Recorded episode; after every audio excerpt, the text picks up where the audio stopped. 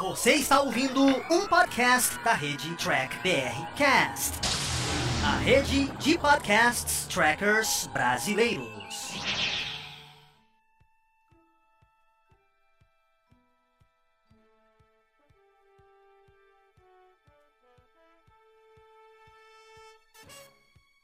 Olá, humanoides! Tudo bem com vocês? Estamos começando aqui mais um Tracker na madrugada, que não é na madrugada, Tá mas é. cedo. Mas, porque tá cedo, mas tá tarde. Mas é domingo, É domingo, então, né? então pra mim, eu considero domingo a partir das. Na verdade, domingo a partir das 18 também já virou madrugada. Das 5 da manhã até madrugada, é domingo. Madrugada, Não dormindo sempre, nada. né? Aí você vai falar, pô, Thiago, o que, que a gente vai. O que, que você vai fazer agora? Você não tem o que fazer da vida? Não, no momento a gente não tá muito o que fazer da vida. Mas nós vamos rolar aqui hoje, nós vamos rolar um bate-papo aqui, eu e o Fernando, na madrugada, sem limite.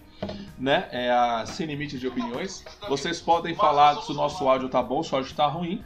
Mas Você só tá saindo, né? Está saindo, mas o que a gente vai falar? Vamos falar do oitavo episódio de Star Trek Lower Decks, vamos falar de perfis fakes, vamos falar da placa de Discover, né? Vamos falar mais depois sobre a baixa audiência de Discover, da nossa maneira descontraída aqui. E mais legal, com vocês na minha tela aqui. Então, rola a vinheta. Mas e a capetinha? Ela tá sentadinha bonitinha.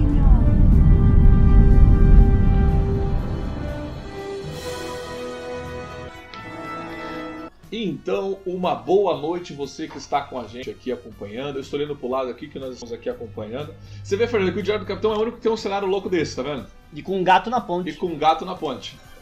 é o Diário do Capitão É aí. uma homenagem à Lower Decks. A Lower Decks, né? Essa Catiana, essa maravilha de mara- das maravilhas. Só porque eu falei, ela foi embora. Áudio bom e saindo. Então, muito obrigado, César, por falar que o nosso áudio está bom e saindo. Então, convido você a tomar uma, bre- uma breja com a gente no domingo essa hora, comer uma, comer uma pipoquinha, né? Para conversar sobre o nosso tema de hoje. Lembrando que esse é um programa gravado ao vivo. É, tem os comentários dos telespectadores e ele é postado via podcast lá no, no Cashbox e no Track BR. Tá? É isso que eu gostaria de falar antes da gente começar. Você que achou que não ia ter programa do Diário do Capitão para falar de Lower Decks, você está errado. Você está enganado. Vai ter, a gente vai falar agora. Nem ele esqueceu. Porque assim, vamos falar, vamos falar sincero, é, vamos ser sinceros com o Decks. Essa série cansa, cansou os trekkers, cansou o povo brasileiro, entendeu? Porque vamos ser sérios, só os trekkers assistiram e fizeram download legalmente aí, né? Todo mundo sabe que a gente tá vendo isso via torrent. E cansou esse seriado, Fernando. Me cansou. Cansou você? Ah, eu gostei dos últimos episódios. Não, não, você gostou dos episódios, mas como um todo continua cansativo. Cara, eu acho cansativo 23 semanas seguidas, assim, fazendo a cobertura e tal. Realmente é cansativo. Sim. Então, eu, eu me cansou, eu perdi o pique. E você pode ver próprios reviews de outros grupos, né? De qualquer tipo, estão saindo tudo atrasado. Não atrasado assim. Estão tudo saindo mais perto. Porque antes saía na quarta-feira mesmo, já tinha lá texto, quarta-feira saindo um monte de texto. Agora tá saindo no sábado, no domingo. É, é porque 20, é cansativo tudo isso, né? É que a gente ficou basicamente, né, vai, começo do ano teve picar, né? É. Tornou picar, a gente ficou aí, o quê? Cinco meses, mais ou menos, sem nada, né, de É. Star Trek? Aí, de repente, vem 23 semanas na sequência. É, é, é, é cansativo, principalmente quando a gente faz canal, que não é só de Star Trek. Porque tanto você quanto eu, nos nossos né, respectivos, a gente tenta ser um pouco mais ecléticos, falar de outras coisas, séries do momento, coisas mais antigas e tal. Então, tipo, é, é complicado, porque a gente realmente, a gente tenta passar... A gente, nós sabemos que somos canais trackers, mas a gente quer falar sobre Falou que a gente não fica com cabresto, né? Só trekker, só trekker. Não, a gente, porque o mundo de Jornada das Estrelas hoje não só influenciou, como influencia o mundo pop até hoje. Não adianta você querer falar só de Star Trek sem comentar do mundo pop. Inclusive, eu, eu terminei de maratonar. E antes de eu falar o que eu vou falar aqui agora, parando assim, interruptamente, você que tá assistindo aí a gente, meu, vai lá. Compartilha essa live, dá aquela ajudazinha pro canal aqui do Diário do Capitão. Fala pros seus lá. amigos virem aqui, final de domingo, Compartilhe lá pra ajudar a gente. conversar com a gente de boa. Tranquilo. Você aí na sua casa, se não tiver, Não, ninguém precisa beber nada. Abre uma, uma água, tá bom? Fê, eu tô assistindo Justiça Jovem. Justiça Jovem, claro. Muito boa essa. Cara, eu tô pensando em gravar um especial porque eu- no seriado Justiça Jovem, o Mutano é, é estrela de um show. Um show que é baseado em Jornada nas Estrelas. Ele é a estrela do jogo baseado em Jornada nas Estrelas, É, só tipo não é o um nome. capitão, é. Não, ele é um tenente, eu tenho um é, capitão é. ainda. Então, assim, é, então, Star Trek continua influenciando muito de animações, de Jornada nas Estrelas e tudo mais. Então, por isso. Bom, é, a- o- vamos lá. O, o nosso Char colocou aqui que Você consegue ler? Não sei, pra mim é tudo é, é aerogrifo longe. Tá, eu não consigo. Não, o Char colocou que é, Fazia tempo que vocês não faziam Trekkers da Madrugada. É, O gente só- último tinha sido bem legal. Seu dois. Eu gostei bastante desse, é, desse último episódio do Star Trek Lower Decks. Vamos lá Também, então. também Vamos gostei bastante. comentar. Eu tinha comentado é, que o seriado ia ficar melhor no final.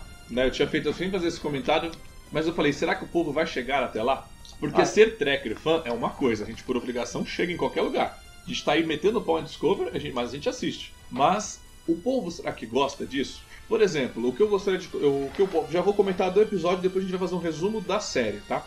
Sobre esse episódio. É, eu continuo vendo, eu não continuo vendo que eles sabem fazer humor, o humor deles ainda eu vejo que eles ainda estão um pouco perdidos, mas eu me diverti vendo o episódio.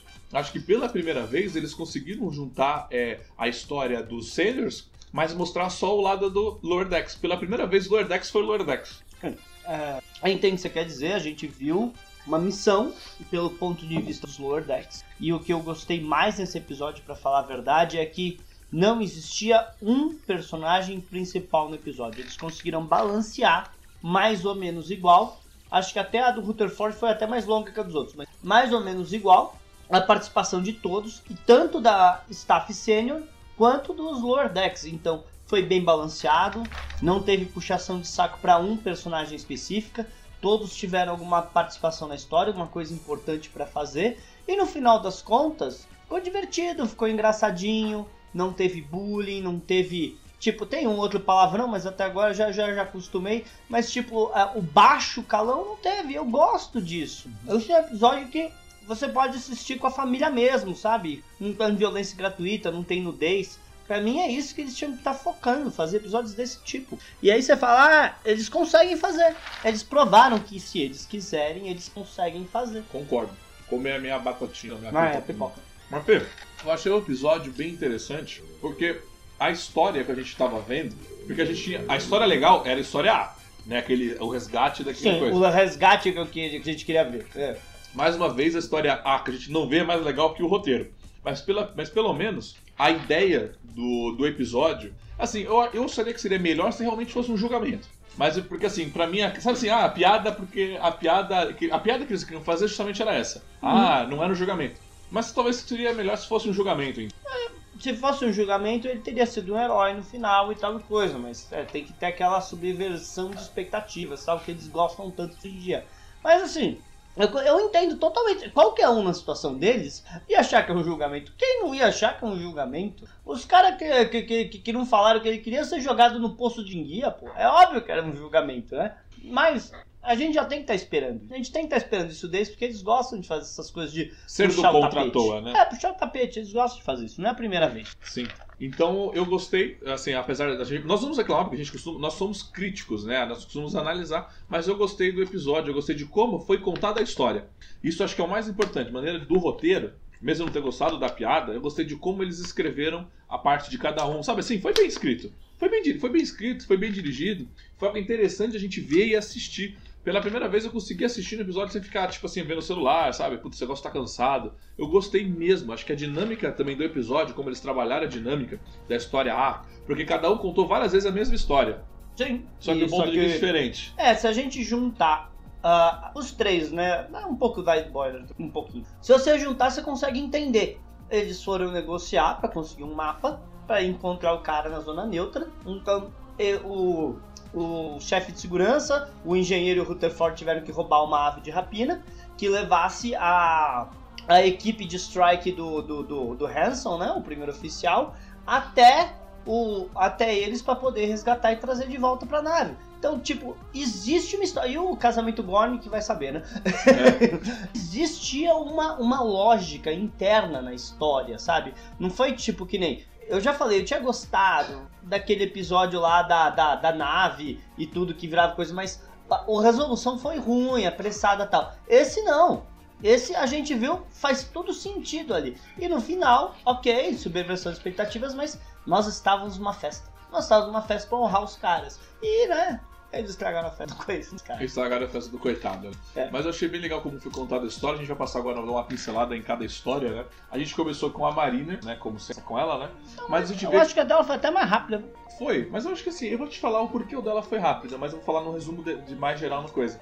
Eu acho que ela foi rápida porque na verdade eles viram que a presença dela cansou. Eu acho que a figura. E eu já explico por que isso mais à frente, mas acho que porque a Marino, tudo o que ela faz, o que ela fez até agora, cansou, cansou quem assistia. Mas vamos lá, então por isso ela foi rápida. O, a piada dela, eu gostei da piada dela. É, eu sei, eu- mãe, eu sei, né? Mãe não, né? Assim, eu sei qual que é a mensagem que você quer que eu mande pra eles. Ah, então mande aquela mensagem. Ela dá um Ela tiro dá de um peito. tiro de phaser. Aqui, ó, foi assim, eu achei legal a piada, mas a piada foi estragada. Eles estragaram a Quer que piada eu seja mim. chato? Por, porque Quer que eu seja chato? Por quê? Não sai phaser dali, né? Ela era navegação, ela tava no posto de Ah, operações, sim. né? Mas tudo bem, tô nem aí. Vai- eles inverteram, mas vai que o Borman era o piloto e ela era o artilheiro. Não, mas o artilheiro. É verdade.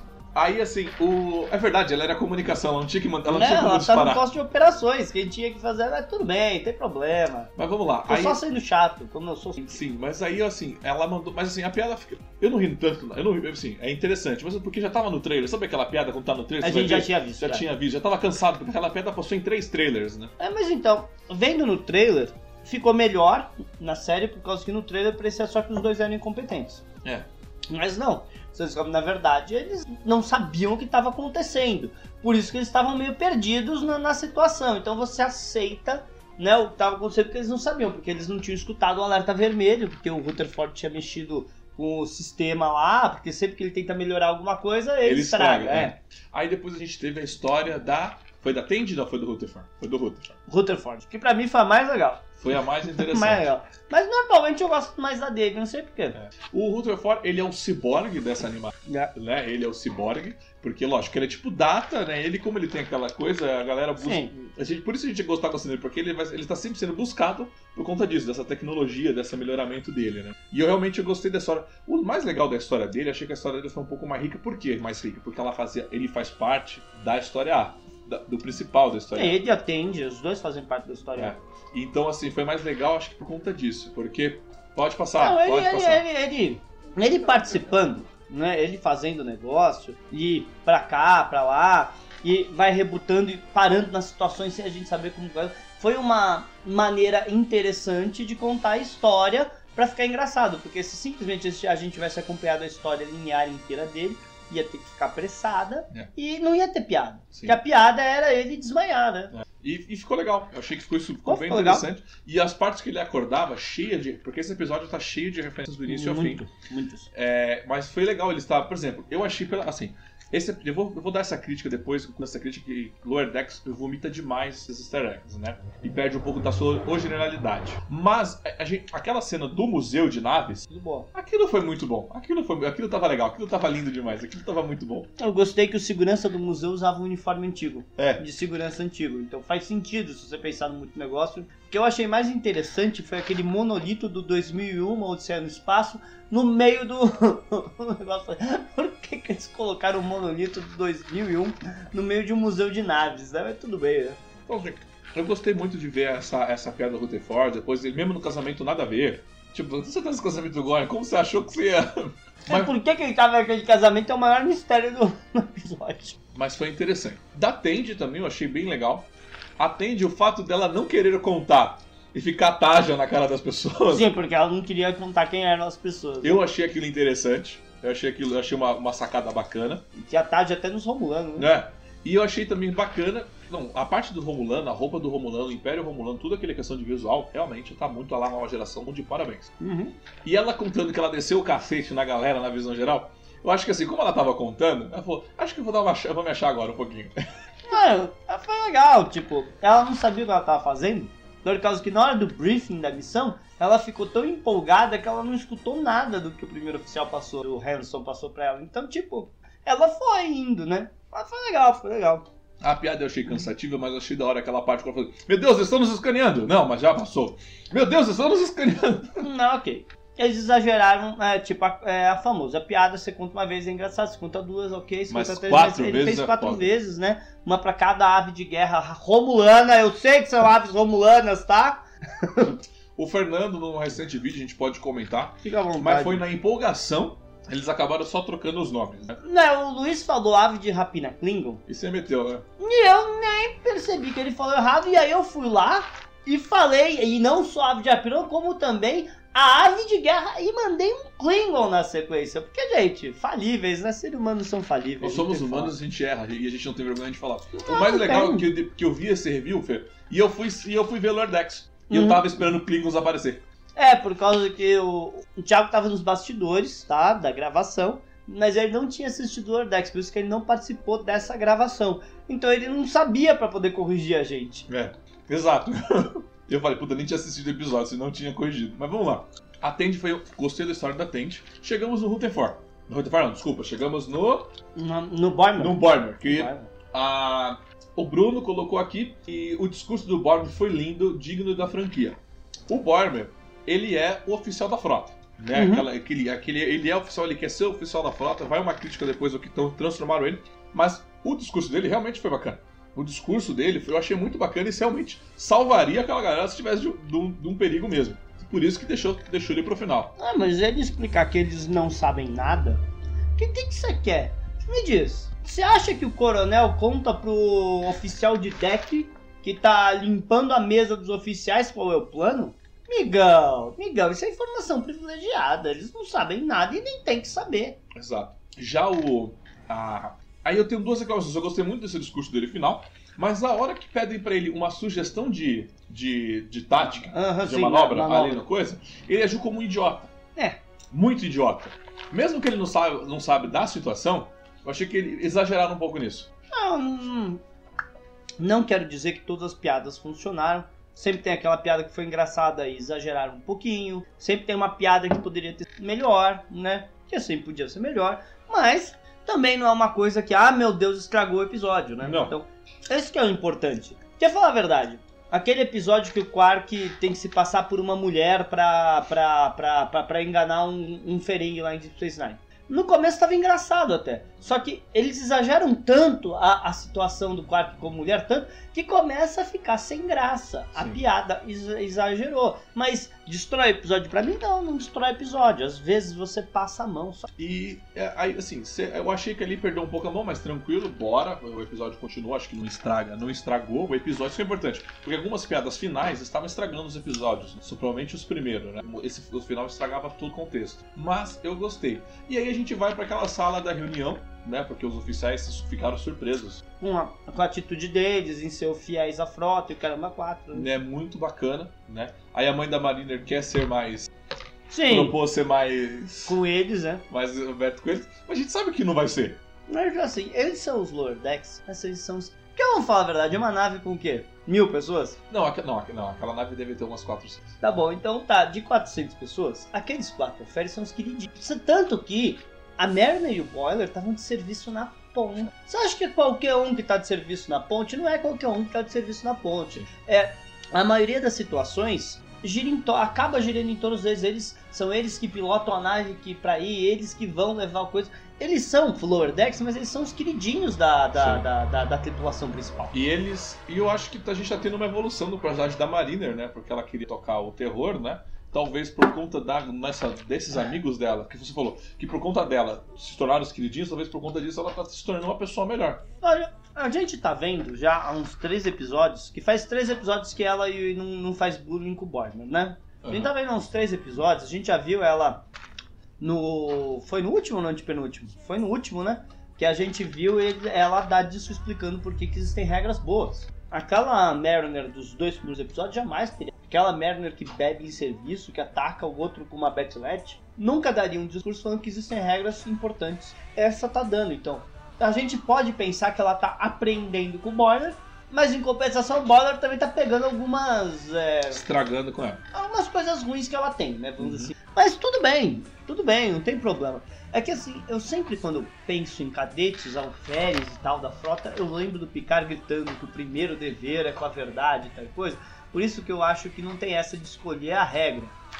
O Kirk é absurdamente criticado por causa que ele fazia isso, que ele escolhia a regra, e um monte de gente, um monte de gente mete o pau no Kirk falando que ele não poderia fazer aquilo, mas a, a, a Alferes pode. É complicado. Gostei do final. Eu achei que. Não, não, não só do final, porque o Phil tem uma participação muito especial nesse episódio. Uhum. Não é relevante em nenhuma parte, mas ele tem uma. Assim, eu achei que ia ser só uma, não, são duas, né? E dá pra ver que ele- o que eles querem demonstrar com o Kill é o seguinte: o Kill, ele, na verdade, ele quer zoar a humanidade. Porque pra toda a tripulação ele fala que é o teste pra saber se a humanidade vale a pena ou não. Ele, acho que já virou zoeira dele. Eu vi uma, uma crítica, tá? Do, ah, não foi em site brasileiro, tá, gente? Que assim, fala a verdade, faz sentido, mas também não muda nada. Falaram que aquele kill que foi mostrado é o kill nova geração, não é o kill Voyager. Que, o kill Voyager, desculpa, o kill. Que o kill Voyager Ah, é verdade. já não tinha é, é. tido um filho, já tinha aprendido a habilidade, tinha liderado a raça dele numa revolução. Então a última vez que a gente viu o Kill, naquele episódio Kill ao quadrado da sétima temporada, que ele leva o filho pra ficar com a tia Janeway, que fala a verdade, adoro aquele episódio, acho aquele episódio demais. Ele já tá querendo instar responsabilidade pro filho, que ele, ele cresceu por ser pai, né? E esse kill que a gente viu é aquele kill que ficava enchendo o saco do Picard tal. Aí você fala, ah, não tem problema, ele pode, né? É só um coisa e ele voltou a pegar tudo que não tem problema, sabe? Eu não vi como problema. Mas eu entendo o ponto de vista das pessoas que viram e desevoluíram o personagem. Eu entendo isso. É, e agora ponto. ou É, porque a, assim, é, é a voz do John DeLance. Uhum. Então a gente logo assimila, a gente vai discutir pro fake, que é o Kill que a gente conhece, não era tipo o filho dele. Não, aquele é, É. o kill. Aquele é o Kill, Kill do Picard. Então assim, vendo dessa lado que também falou agora, eu concordo, eles realmente evolu desevoluíram o Desevoluíram. pra poder fazer a piada. Uhum. Nessa altura do campeonato que a gente sabe que já não rola mais isso, deveria ser até alguma outra coisa. Ah, mas o famoso Tem razão, não me incomodou. Eu entendo o ponto de vista da crítica. Gente, essa crítica não fui eu, tô falando. Eu peguei de um site americano que eu não lembro qual que é, me perdoa, tá? Minha memória não é tão fodástica. Mas, eu, às vezes o filho dele, né, já tá grande, afinal, né? Sim. Em três temporadas ele virou adulto, né? É, mas assim, eu gostei da participação do Kill, da zoeira do Kill. Eu gostei da zoeira deles do xadrez gigante. Eu Uhum. e falei assim, mano, vai encher o saco do Picard. Né, Ele só Picard quer saber, de mim. ele só quer saber de vinho e falar Shakespeare. Por quê? Por causa que ele é um ator shakespeariano que tá fazendo, fez muito teatro nos últimos anos. Sim. Então, tipo, foi uma piada meio meta, legal pra caramba, tal, mas eu gostei mesmo foi da participação de voz do cara que eles resgataram, que aquele era o Curtis Wattsmith, né? Sim. Que deve ser o quarto ou o quinto papel que ele fez na franquia.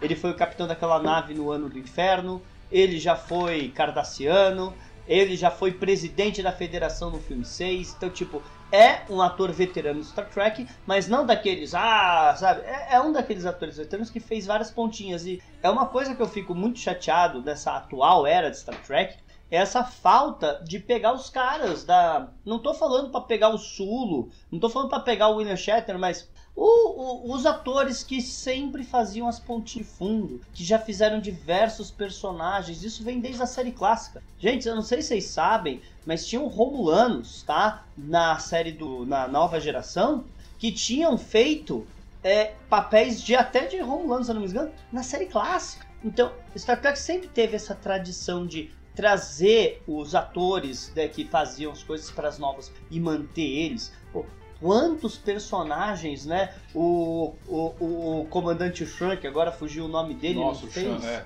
sabe? E é tão legal ver isso, ver o, O Sean em o- Deep fez três diferentes. ele fez o Brunch, ele fez o Enum e ele fez outro cara que eu esqueci. Ele também fez personagens em Voyager, ele fez dois personagens Ele fez em dois Enterprise. Ferengue diferentes, não foi? Ele fez era dois Ferengue, ele, ele foi o Xuan, é. né? Em, em Enterprise eu lembro de pelo menos dois episódios, dois personagens que ele fez. Ele também fez em Voyager. Cara, é tão legal ver esses atores recorrentes da franquia Uhum. podendo brincar, sabe, na franquia. É, vamos lá, vamos ler aqui então as coisas das a, perguntas todas, antes de eu fazer um resumo geral pra mim da temporada, tá? É, vamos lá aqui, eu vou ler aqui. O, peraí. O Pedro colocou aqui que esse foi o único episódio que eu dei uma gargalhada sincera com a piada do Kiko. Então você viu que a galera se divertiu. O Mine... O visual foi fiel à nova geração. Realmente foi, foi muito bom, né? Mas aqueles flashbacks quando a, a Marina tá- é, estava com o uniforme roxo, fundido com as coisas. Qual é o uniforme roxo? Eu acho que tá falando do uniforme do primeiro contato, Ah, viu? tá, flashback, mas isso as foi num coisas. É, episódio. foi no episódio anterior. Anterior. Isso não, foi, não teve nada a ver com essa. É, Eu- não era mais fácil falar que se passa na época da nova geração? Eu já vou comentar isso daqui a pouquinho no meu resumo da, te- da- resumo da temporada, que encaixa bem com esse aqui. O Sidney colocou boa noite, Trekkers. O Claudio colocou boa noite, Fernando e Thiago Maldonado, boa noite. É, sinto falta daquela tradição do piloto faz- é, trazer um personagem da franquia anterior. Sim, a gente reclama disso desde a primeira temporada de Discovery. Sim. Nada contra essas viagens temporais do Kill, o Char colocou aqui. É, nem, no- é, nem novidade é. Ele é uma imperatriz falando uma vez que a Void. É, isso é verdade, a gente sabe tudo. Ele é, de verdade, É. o Kill não é um personagem linear. Mas, sempre que a gente viu ele em Star Trek, ele lembrava dos, dos episódios anteriores. né? Então a gente viu que existia uma linearidade, mas ele pode ir e voltar no tempo quanto quiser. Então, aquele Kill poderia ser o Kill da nova geração e não o Kill de. É, poderia. esse foi o poderia. Char que colocou, o Flávio Simões também colocou. Tipo, então o Kill viaja no tempo e a gente é, tem que ficar adivinhando o que, que é esse. Que Kill é esse? Exatamente, a gente, tem que, é essa, a gente fica nessa preocupação, né? Vocês sabem quem que teve muito cisco quando deu um soco no Kill? Cara, de boa, o que custava pro Kill fazer isso e ele deixar de existir toda a linhagem dele e tudo? Cara, coisa idiota, dar um soco num ser onipotente. Porque quando o Kirk deu aquele tabef lá no True Lane, foi porque o True Lane já tava perdendo as estribeiras, ele tava perdendo o controle, ele tava tentando deixar ele raivoso mesmo pra Enterprise poder fugir. Ali fazia sentido. O Cisco ter dado um soco no Kill foi só idiota. Foi só O idiota. Char colocou aqui, li uma teoria que a ave de na Romulana que ela apareceu é a mesma que aparece em Picard. O que, que vocês acham? É, então, eu não acho. Eu não acho, eu não acho que seja porque eu recentemente saiu em Star Trek a nave de rapina que apareceu em Picard. Ah, e aí eu vi- online? Star Trek Online. E eu vi a ave de rapina que apareceu no Picard e vi a ave de rapina clássica. Cara, são naves todas. É, na verdade a, a ave de Rapicar ela ra- claramente foi atualizada, tem uma pinturinha ali, né, um, um- um casco um pouco mais ruboroso e tal. Essa ave de rapina que apareceu no, no desenho é exatamente a da série clássica. Né? Eu não consegui ver nenhuma diferença, cor, tudo, ela é idêntica. E falam que a Cerritos, vamos agora então ao resumo do, do seriado. Eles falam que a Cerritos faz as missões Cs. Sim. Cs. É. Mas não ficou, não ficou tão assim, né? Não tá, a gente viu que ela tá fazendo uma missão super A. Talvez seja para justamente não manchar a imagem de uma Enterprise, né? Do, de uma Titã. É, se a gente pensar que era uma missão secreta dentro da você ter personagens de alto escalão da frota ali, seria ruim. Até aí, essa série se passa pós Nemesis. Logo, único personagem, os únicos personagens de alto escalão que a gente tem certeza absoluta que estão nativa nesse ponto é a Titã com Hiker e o Picard ainda, como, como não teve o ataque em Marte nem a destruição de Romulus, afinal Romulus estava lá, a gente viu Romulus, logo não teve ainda, então o Picard ainda é almirante. Esses caras a gente sabe que ainda tá nativo agora. A gente não sabe o que aconteceu com o Nick Voyager, não sabemos. A maioria dos personagens de A Deep gente não sabe. é, viraram professores e outras coisas. Então, quem são os personagens de primeiro escalão hoje? Mas vamos lá, Fê. Fê, a gente chegou num ponto do, do episódio que, do seriado, que eu, fiquei, que, eu fiquei, que eu falei várias vezes. Talvez o seriado se ache no final, mas talvez as pessoas não cheguem até o final desse seriado. Que isso é um, é um grande problema. As pessoas só chegariam no final, é aquilo que a gente mais uma vez a gente fala, a gente reclama de Star Trek estar no screen. É, porque se você tá na televisão, você obriga a pessoa a ver o que tá na televisão. Você pode passar ali, atualmente ela vai assistir aquele. No sistema de screen, ele não vai. Tipo assim, ele, tipo, ah, não gostei desse episódio. Ele, o que, que ele faz? Ele não vai pro último. Ele não pula, ele, Ele, ele desiste. desiste. Esse é um grande problema que eu vejo é, no- nessas franquias que estão no. Ok, vamos lá agora é outra coisa. É, o seriado começou de uma maneira e está totalmente de outra maneira. Vamos lá. A Marine, essa que é apresentada hoje, não é nem um pouco a mesma maneira do primeiro episódio. Que eu tô comemorando isso bastante. né? Ela não faz mais nenhum bullying com ninguém, Graças a Deus. né? O bullying é muito feio, muito Sim. errado. A minha gata. A, a, o Boimer também não é mais nem um pouco do quem ele era. Entendeu? Ele, tá, ele acho que ele tá muito mais idiota do que Ele ele deu uma evoluída, vai. É. Só mais atende e o Rutherford que mantiveram a mesma. Uhum. Mas, cara, eu posso ser sincero, eu tô achando que os primeiros episódios, a gente até conversou sobre isso, deve ter tido supervisão muito pesada do Kurtzman, com os problemas que teve com o Discovery. Na boa, a gente sabe que Discovery teve regravação, teve vários probleminhas, teve Picard. Só, Eu- não, não é só problemas. Pô, gente, É muita coisa pra uma pessoa só cuidar. não é só isso. A pandemia acertou durante a pós-produção. Então, na- na- é a fase de edição, é a, é a fase que você mais precisa dos diretores. Porque, falar a verdade, um episódio é dirigido. Sei lá, você dirigiu o episódio, tá entregue, tá aqui. Foi. Se é um filme, o diretor tá no processo todo. Mas numa série, quem manda realmente na edição, nas sociedades, é o showrunner. Numa série, é o showrunner. O diretor grava cenas, tá aqui, edita. Então o showrunner que realmente, né, os produtores se vão focar. Então, o Kurtzman e os caras, eles estão, deviam estar trabalhando feito louco pra conseguir fazer a terceira temporada de. Exato. Não tem como eu não. acho que eu acho que talvez eu, isso é uma teoria minha, tá? Isso é teoria do Thiago, tá? Teoria do rumor Thiago. rumor do Thiago. Eu acho que sim, teve uma mão muito pesada do Kurtzman no início, mas devido todo o, desen, o, o desencadear da história, eu acho que ele deve ter realmente, sabe assim, o iniciou com ele, ele se distanciou com o tempo e o seriado ficou na mão do cara mesmo. Não podemos esquecer que eles, eles falaram, não é da minha boca, isso foi dito da boca deles na Comic Con, no painel da Comic Con, que eles também estavam trabalhando, uh, trabalhando no tratamento de episódios do Pike. Eles falaram que eles já tinham histórias, é, não histórias escritas, mas a, proto-ideia de que cada história teria e nome para cada um dos 10 episódios da, da, da, temporada do Pike. Então, ao mesmo tempo que ele estava é, terminando a pós-produção da terceira temporada de Discovery, ele estava trabalhando no formato de ideia do Pike. E, de novo, da boca deles, a segunda temporada de Picard vai vir. Então, você está ativamente trabalhando em quatro séries com Lordex. Lordex nós sabemos que o showrunner mesmo é o Mike Mahan. Às vezes realmente deixaram, depois de fizeram os primeiros episódios, falaram, beleza Mike, agora é teu. Porque o que eu escutei de podcasts americanos é que o Mike Maher era muito fã da nova geração. Tipo, aqueles caras que iam em convenção para pegar autógrafo de fã que escreveu fanfic, sabe? E, e, ele pegava autógrafo de fã que escreveu fanfic em convenção, porque teve alguns autores de lá que estavam no, eu acho que no Track FM, que falaram, o cara pegou fila para pegar meu autógrafo. Num, num, num, livro baseado na nova geração, que ele era muito fã. Então, às vezes estão deixando o cara um pouco mais solto. E eu acho que isso aconteceu. Às vezes, tá, porque... tá, gente? Isso é tudo delírio da nossa cabeça. É, isso é uma teoria minha, um rumor meu. Porque eu sinto que a parte lacativa que o Kurtzman empurra em todo episódio que ele faz, eu não tô mais sentindo isso. Sabe assim? Eu não eu consigo ver a mão dele. Eu não vi mais a mão pesada dele. Eu senti um episódio muito mais leve, um episódio muito mais feito para todo mundo, para diversão, entendeu? Não a Marina ser a grande salvadora de tudo. Eu, eu, eu senti uma diferença na direção. É, eu, tava, eu, eu, eu não gosto, tá? De séries que um único personagem é sempre o bonzão da história. Eu acho isso muito cansativo. Tá toda a série. A série clássica não era assim. Um episódio era o Kirk, outro episódio era o Spock, outro episódio, mais raramente, era o McCoy. De vez em quando, muito de vez Scott. A nova geração deve ter sido recorde pro Data e pro, e pro Worf, né? Resolverem o dia. Tal, várias vezes aconteceu. Wesley, volta e meia, resolvia as coisas. Voyager, Doutor, 7 de 9. Eu acho que Deep deve ter sido a mais bem balanceada nisso. Então, todas as séries você tem um elenco grande e você sempre dá chances para cada um do elenco aparecer. E essa é uma das minhas maiores críticas do Discovery. Eu não lembro agora onde que eu falei, mas se chama Star Trek Discovery, não Star Trek Michael Burnham. Ela salva a nave, tipo, de 10 situações, ela salva a nave 9 e meia. E a outra meia eles deixam o Saru aparecer coitadinho de vez em quando, né? Tá complicado. Bom, então eu acho que mudou a mão de Lower Decks, por isso a gente não tá tão ofensivo, a gente tá conseguindo. Eu acho que se continuar nessa pegada, porque acho que agora eles estão, acho que agora eles estão na mão certa, na mão certa no caminho certo. Acho que agora você consegue atrair um público maior.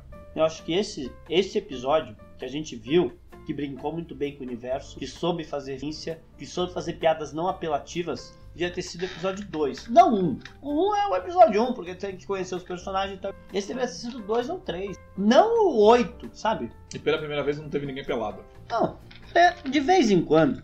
Tipo assim, vai aquela cena do primeiro episódio, quando a, a, a aranha gigante é, tá, tá, tá comendo eles, eles têm que tirar a roupa por causa do cheiro para atacar. Faz, fazia um sentido na história, vai.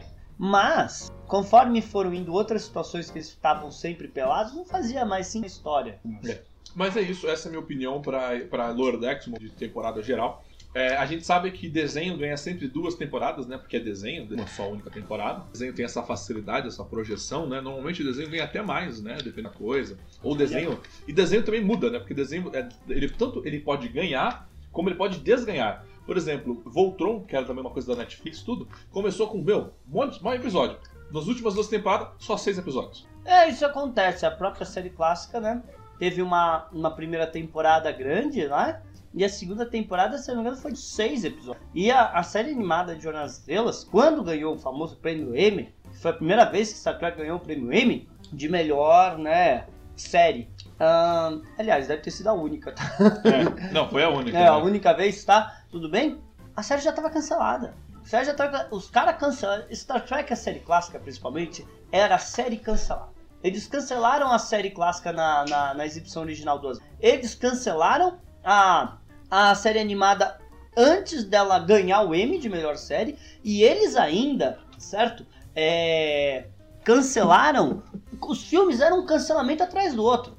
Ah, matamos Spock, agora acabou, né? Agora destruiu a nave, agora acabou, né? Parecia. o- Eu vi uma entrevista, o Scott falou: a gente tava sempre sendo cancelado. É. A gente nunca sabia se a gente ia voltar porque a gente tava sempre cancelado. O Flávio Simões, antes de trocar, agora eu vou dar uma lida do comentário de vocês. O Flávio Simões, mas a hipótese mais fácil é demorado pra ajustar os personagens? Sim. Olha, pode Sim. ser, mas sabe o que, sabe, mas sabe o que me irrita? Quando eu tô escrevendo o roteiro de uma temporada inteira, eu sou produtor de uma temporada inteira, eu preciso demorar pra escrever o 12 segundo roteiro pra achar o, personagem que eu escrevi no primeiro? Que não consigo ler e, e modificando a coisa? Assim, vai. Quando a gente tinha aquelas séries de 24 tempora- episódios por temporada, então, tipo, o episódio 1 tava passando, eles estavam filmando 6. E eles conseguiam ver o que o público achou.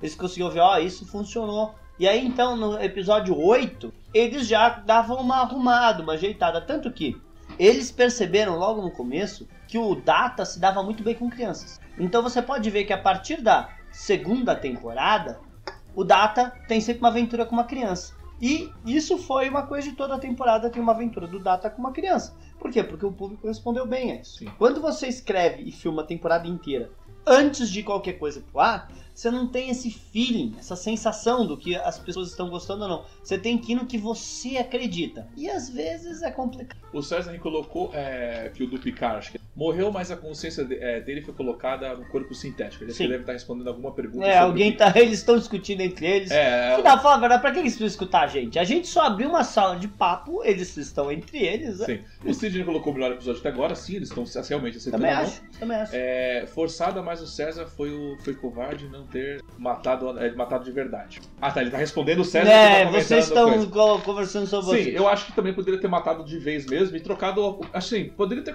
trocado, matado o Picard, trocado a consciência e corpo, você entendeu? Podia ter metido um corpo novo também. Pessoalmente, eu acho que Star Trek Picard devia ter sido uma minissérie de 10 episódios, nada de nada de temporada, e vai pro próximo personagem. Tinha que ser um filme longo. É. o César colocou aqui, pois, é, pois era, turma. Eles continuaram conversando aqui. Vamos Sim, ver a tá. conversa deles. Mas acredito que isso foi para facilitar algumas cenas. É o, pi- é, o pior é que nem temos pipoca. Poxa, deixa eu jogar. Deixa eu, peraí, peraí, peraí. Isso, ah, totalmente matar.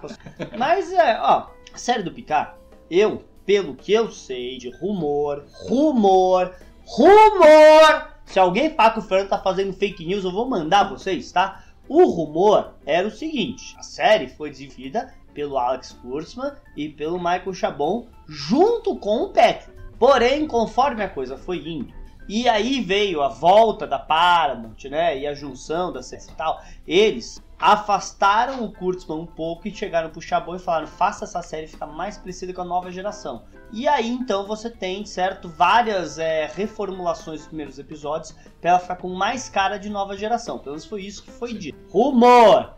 Conforme deu o episódio 6, o Kurtzman voltou, por causa que, como o contrato era da empresa dele e ele, majoritário, ele voltou. Então você tem uma recoisada. E ah, aparentemente o que também diz rumor!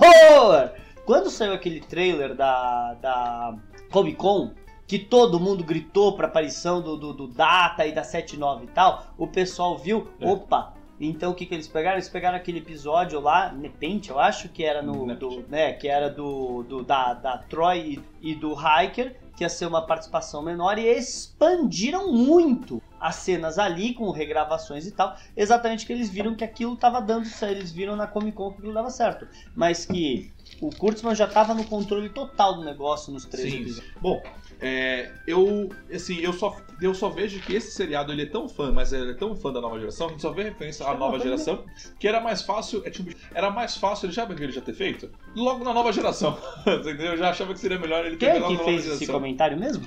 Não. Quem fez esse comentário no chat que comentou com você porque não tá na Euro? Ah, é verdade, foi lá em cima. Eu não sei quem que foi o nome. Mas sim, eu concordo. Eles deveriam ter colocado eles na, na época da nova geração, com uniformes da nova geração, tudo nova geração. Era mais fácil ser a tripulação de uma, de uma nave na, né, na nova geração. Não, podia ser pau exatamente tudo igual. Podia ser tudo igual. Só o uniforme da nova geração, que a gente sabe que é mais reconhecido, que vende mais, certo? Eles poderiam provavelmente vender mais bonequinho desse jeito, tá? E você poderia usar missões da nova geração como background pra coisa. É, qualquer coisa, por exemplo, Raven, sei lá, que eles falam, ah, A, Enterprise acabou de deixar os protovulcanos lá no Who Watch the Watchers, né? Sim. Tudo bem? E agora a tripulação vai se disfarçar lá pra ver se realmente estão seguindo as regras ou não, sabe? Você poderia aproveitar plots da nova geração de Deep Space Nine se você tivesse naquela época. Sim. Fernando, é isso. Comentamos sobre Lower Decks. E eu acho que agora a gente pode mudar agora de, de assunto e cair pra pancadaria. O que, que você acha? Ah, você que manda, o programa é teu, não? Bom, a gente vai agora para o próximo bloco, que é o bloco do Notícias da Semana. Que eu vou deixar assim pra inclusive cobrir as nossas pernas aqui, porque eu não gosto quando a gente fala de perna aberta. Vou deixar as notícias da É semana. legal que parece que. É, a gente tá pilotando, né? Então, assim, eu vou deixar notícias da semana pra gente comentar as notícias, porque aqui o Diário do Capitão a gente não dá Ctrl-C e Ctrl-V no site do Track Movie, entendeu? A gente aqui faz as nossas matérias. Cadê a cerveja? Eu abri, você pegou e não encheu meu copo. Tá, Enche o Deus. copo. Eu não vou mostrar a latinha que eu não quero fazer propaganda se me Então, pagar. Fer, vamos já, vamos já começar aqui. Gente, vão comentando aí, vão conversando comigo aí no chat, vamos lá. Gente, eu gostaria de falar dos perfis fakes que tá rolando. Isso é No- notícia? Isso, pra mim, é notícia, porque eu dou a notícia. A gente tá fazendo a notícia ao vivo ao ar agora. Tá bom, vamos lá. Então, eu queria falar dos perfis fakes, Fê. É que tá rolando muito perfil fake aqui no, no momento no mundo de Jornada nas Estrelas. Fernando, o que. Aí eu vou perguntar pra você aqui, né, que é um cosplay de advogado. Obrigado. É, Fernando, você, é, o que, que seria. O que, que é um perfil fake mesmo? O que, que é um fake? Qual é a diferença de um personagem, de, um, de alguém cuidar de um personagem e de um perfil fake? Olha, por exemplo, vai. Tom Cavalcante. Tom Cavalcante é um humorista, ator brasileiro, que tem vários personagens. Então, se o Tom Cavalcante fizer um personagem chamado Cana Brava e ele responder como se fosse o Cana Brava, aquilo é um personagem, mas a gente sabe que a propriedade é do Tom Cavalcante. Então, existe uma pessoa que se responsabiliza pelo que, aquela, pelo que aquele personagem está falando. E aí você fala, ai, você viu a opinião do Tom Cavalcante sobre isso? Não, aquela não é a opinião do Tom Cavalcante, aquilo é o Tom Cavalcante na cabeça do que o personagem dele falaria. Então isso é uma maneira super interessante e divertida de, de, de fazer humor. Que nem, por exemplo, o Shatner no Twitter fez um, durante no começo da pandemia, ele fez um tweet como se ele fosse o Capitão Kirk fazendo Captain's Log. Legal pra caramba, divertido. Não que chegou a ser fake, mas se ele mesmo, ele, William Shatner, fizesse um, um, um, um Twitter chamado Capitão Kirk, não sei se ele poderia, pra falar a verdade, por direitos autorais, mas a gente entenderia, não entenderia? Sim. Porque a gente entende a diferença do personagem e da pessoa, Então, assim, eu, eu entendi perfeitamente. Então, por exemplo, agora se eu crio um personagem, certo? eu vou lá, coisa, crio um personagem. Um Twitter, por exemplo. Cria um Twitter.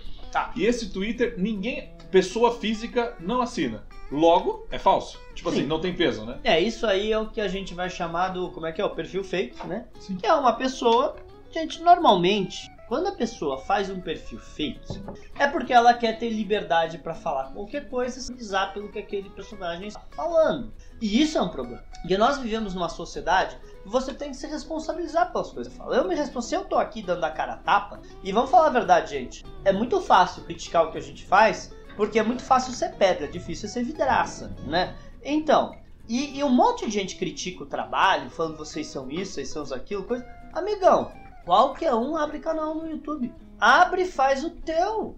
E diga de passagem, eu vou aplaudir a sua iniciativa porque precisamos de mais gente no Brasil fã de Star Trek. E não ficar em guerrinha interna do fandom tentando cancelar um e o outro. Tá? A gente tem que celebrar mais pessoas querendo divulgar Star Trek para ver se o nosso fandom sai dessas 5 mil pessoas ridículas que nós somos e vira uma coisa grande de verdade. Exato. Tá? Ah, tudo bem, a questão é que a pessoa faz um fake porque ela quer tacar fogo no puteiro. É isso que ela quer. Ela quer falar tudo, ela quer ofender, ela quer xingar, ela quer ser ácida, sem precisar se responsabilizar. Para quando encontrar a gente numa convenção, não precisava não precisar daquele sorriso amarelo, sabe? Mas ó, aí, emendando o que o Fernando falou, vou aproveitar um comentário que saiu agora e já vou responder isso com o que você falou. É, eu não sei porquê, são é domingo, 10 horas e 48 e tem um avião pousando. Eu quero entender a lógica. Eles estão chegando, Não, né? tomar naquele lugar. Segunda-feira eles trabalham. Ele falou: olha, gente, eu sei que tá em pandemia, mas o Thiago e o Fernando estão gravando. Por favor, Passa avião. passa algum Passa avião. Vamos lá, o Flávio Simões colocou aqui, mas quando você cria um perfil sem nome, né? é, com uma foto, o nome de um personagem, esse- o perfil não é, não é anônimo e não fake? Pegamos que o Flávio Simões é o fake. Já, Não, já pegamos que o Flávio não. Simões é o fake ou já criou o fake. Até porque ele já tem ali Você já sabe qual é que é. Não, fala, Não. ninguém tá falando isso. Não, é não, brincadeira. mas, mas Flávio, isso que você colocou é bom, mas é- aí vem o ponto de vista que eu queria falar aqui pra você. Eu falei com o Fernando que muitas vezes, lembra aquele cara que é chato na televisão, que é crítico, que mete pau em todo mundo? Ele tá sempre na televisão. Eu esqueci Uhum. o nome agora de um cara que fazia muito isso, das antigas. Eu lembro do aumento, mas não invento. É, Isso eu lembro bastante. Então, assim, essas pessoas que criticam pesadamente, que jogam mesmo na lixeira, que a gente vê, a gente vê muito youtuber assim, tem um crescimento, né? O que eu quero dizer é o seguinte, a partir do momento que você cria um perfil fake, por exemplo, teve um perfil aí com uma foto de uma, da Katiana, do personagem, que ela, nunca- ela, post- ela nunca posta nada. No dia da TrackerCon, postou um monte de coisas muito indireta pra TrackerCon. Aí eu falo, na minha visão, eu pensei em criar um perfil fake pra combater esses fakes, mas eu pensei, não, ah, desculpa o que eu vou falar, mas Qual eu... que é seu perfil fake? Não, o eu pense- capitão. eu pensei em O criar um- capitão. é. O capitão. Ô capitão. O capitão. É, mas acho que ficava muito na cara. Cria, cria um cachorro da Tandy, The Dog. É, The Dog. Mas você sabe o que eu pensei? Eu falei assim, eu acho que eu fazendo isso, eu vou ser mais covarde do que esse perfil. Porque assim, se você tem uma crítica realmente considerável a fazer pra gente, é só você fazer, bota a sua cara, porque eu acho muito covarde você criar fakes pra falar o que você acha, entendeu? Então eu acho isso, eu não acho nem um pouco honroso, você entendeu? Você criar fakes pra vir querer falar alguma coisa nossa. Não, bota a sua cara. Seja lá, por quê? Porque aí gera o debate gera- e a gente cresce junto. Agora você cria perfil fake, pra mim, você quer distribuir ódio. Essa é a minha visão. Olha, a gente sabe que o Twitter é a rede social do ódio. Se existe uma rede social que é o ódio acumulado, se chama Twitter, que é onde as pessoas usam para se matar.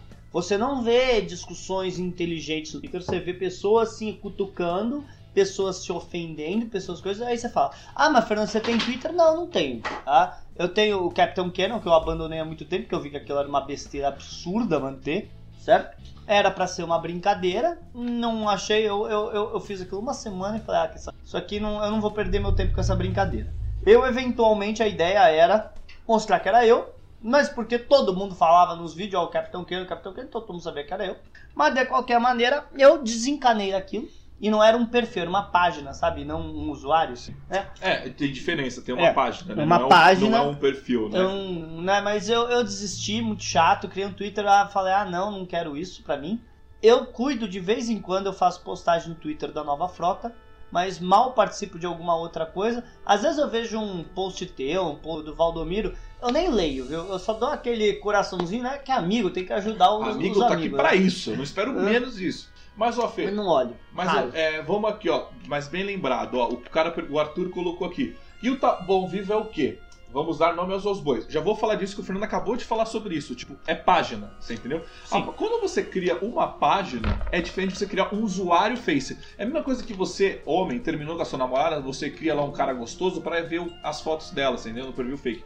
É um fake. Mas eu quero dizer o seguinte, o Tá Bom ao Vivo, pensa por uma coisa. Toda vez que o vídeo do Tá Bom ao Vivo foi ao ar, qualquer postagem, você vai ver o nome dos produtores das pessoas que estavam por trás. Por exemplo, o Diário do Capitão, você vai ver o nome lá, o, o nome do Sessão 31 você vai ver lá, ou você sabe exatamente que é o Paulo que está comentando. entendeu? É diferente você saber quem é por trás e quem não está por trás. Por que eu falo isso, ó? Porque o, o Fernando odeia esse perfil, porque o perfil odeia o Fernando. Como Não, eu- eu não odeio, eu só como- acho qual que é eu nome- não Qual que é o nome entendo. dele aqui? É, sheer fucking Hebrews. Chip for Him. Esse cara... Essa pessoa me marca em tudo. É. E o pior de tudo é que eu entro no, no Facebook, tipo, uma vez por semana. Aí eu entro lá, tem um milhão de marcação. Eu falo, ah, meu, eu não tenho tempo pra ler isso aqui. Boa. Então, assim, é, por exemplo, esse perfil que eu li aqui, eu não sei quem é. Mas posso falar uma coisa? Eu, ele é a única coisa, pessoas que eu respondo no, no coisa, porque assim, se Você esse, responde? às vezes eu não respondo. Não, porque assim, se esse cara fosse uma pessoa física, eu soubesse quem que ele era, qual a opinião que ele tem,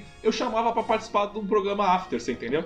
Já que ele. Sabe porque eu vejo ele reclamando de umas coisas. Não sei, eu sei que ele me odeia claramente. Não, não, mas assim, ele tem umas opiniões que eu falo, cara, se você fosse um perfil real, é isso que eu falo, se você fosse um perfil real, eu te chamava pra participar de um programa. Eu, eu tinha, você tinha peso o que você fala. Porque eu lembro que teve um probleminha na nova frota, que ele pegou e que ele saiu. Olha, assim, independente de qual seja o problema, se você fosse uma pessoa física, ok. Mas você é um fake. Então, pra mim, só pelo fato de ser fake, você já podia ter sido chutado. assim. Não, assim, é. O... Não, muita gente estava reclamando lá no Facebook da Nova Frota de comportamentos de pessoas e tal e coisa e mandaram lá.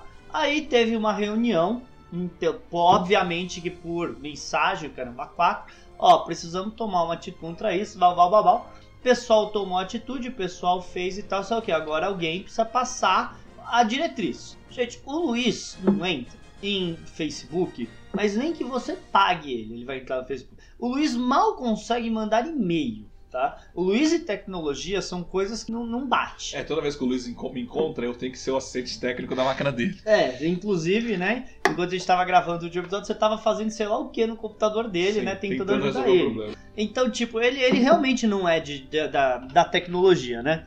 Então, sobrou pra mim. Porque eu meio que sou o vice-presidente. E vamos deixar muito claro, eu sou vice-presidente, mas eu não mando mais que o. Eu não mando mais que o. Eu não mando mais que o Klein. A gente, em teoria, em teoria, não tem um presidente e um vice. Somos todos iguais, só que o Luiz é mais igual que todo mundo, né? Porque é o Luiz que manda de verdade.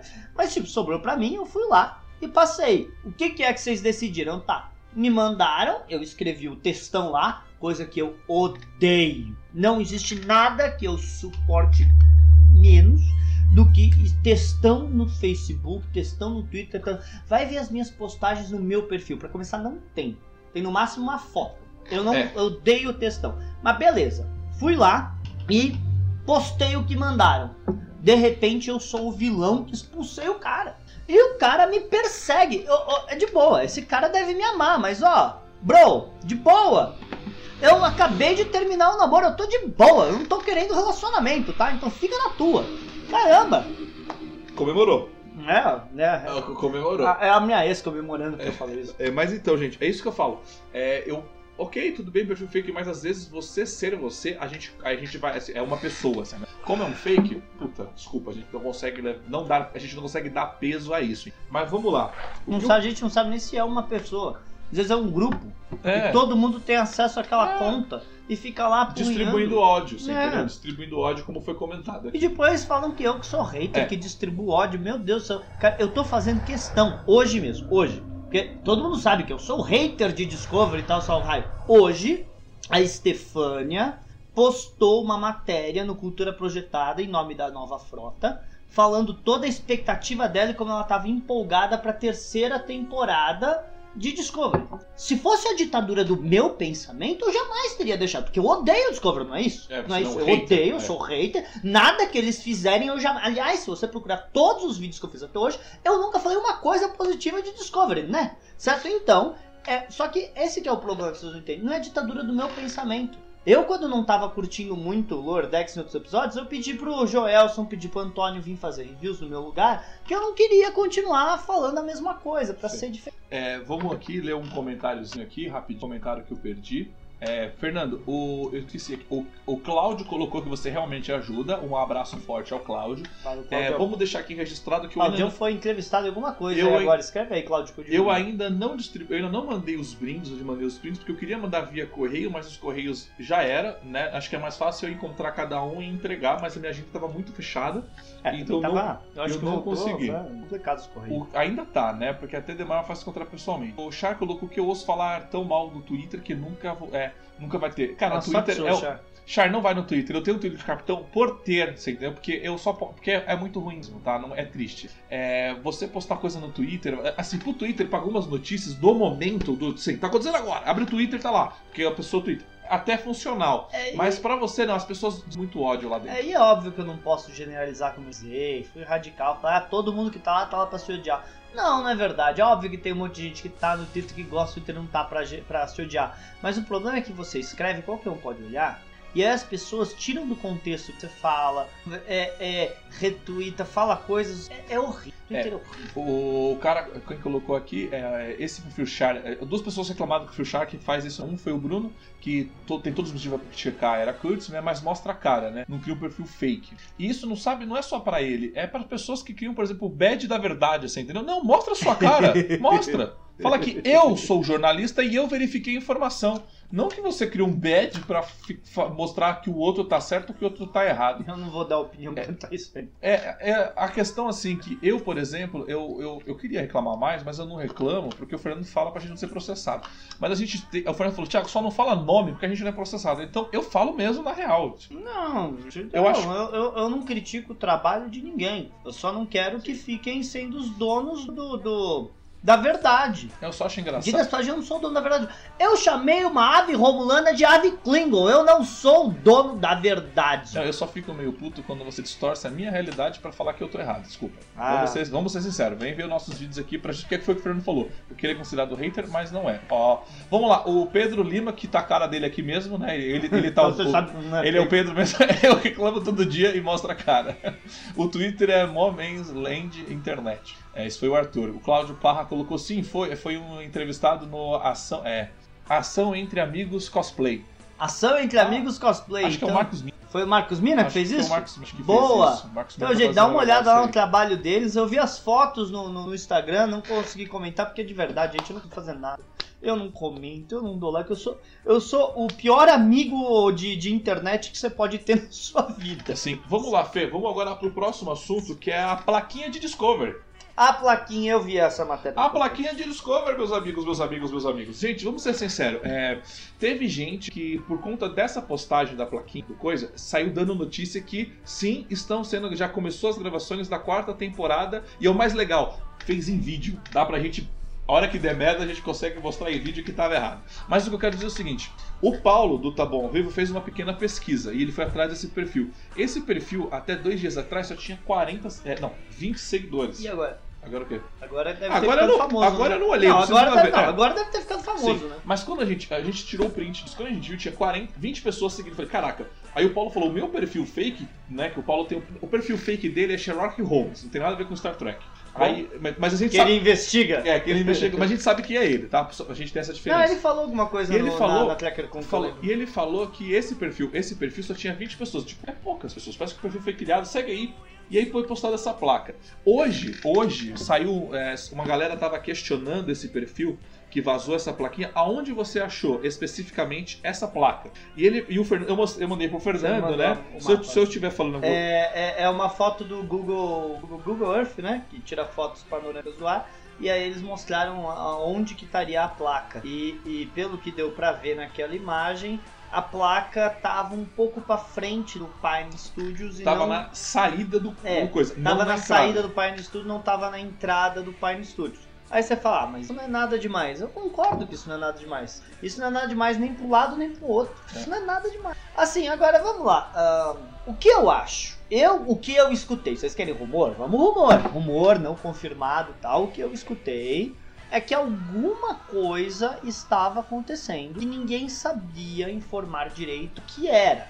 Então quando veio essa plaquinha, tá? Algumas pessoas falaram, olha, é isso aí que ia acontecer, a gravação da quarta temporada. Só que eu também escutei falar que não era a gravação da quarta temporada, que era uma coisa surpresa que estava se passando pela gravação da quarta temporada.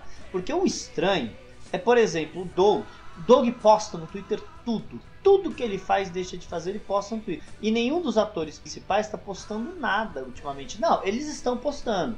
Eles estão postando a terceira temporada, mas eles não estão postando nenhuma movimentação da parte. E todas as produções que voltaram, a gente está escutando declarações de olha, estamos tomando cuidado, olha, o, o, o Batman pegou Covid. O Batman pegou Covid. O Mandaloriano alugaram uma base e tal e coisa. Eles estão mostrando várias coisas para poder manter a, a produção segura.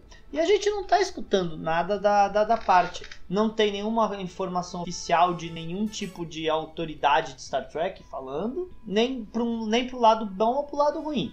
É um indício? Claro que é. Quer dizer que não tá acontecendo ou tá? A gente não sabe. Não tem como saber. É a grande verdade. O que eu tenho a dizer sobre essa plaquinha? Conversando, conversando com a geral aqui, o, o que eu cheguei à conclusão. Para pra pensar, Discover era pra ter sido lançado é, depois No de primeiro Picard. semestre. No primeiro semestre. É, as gravações acabaram, as primeiras gravações da gravação, mas a primeira acabou ano passado.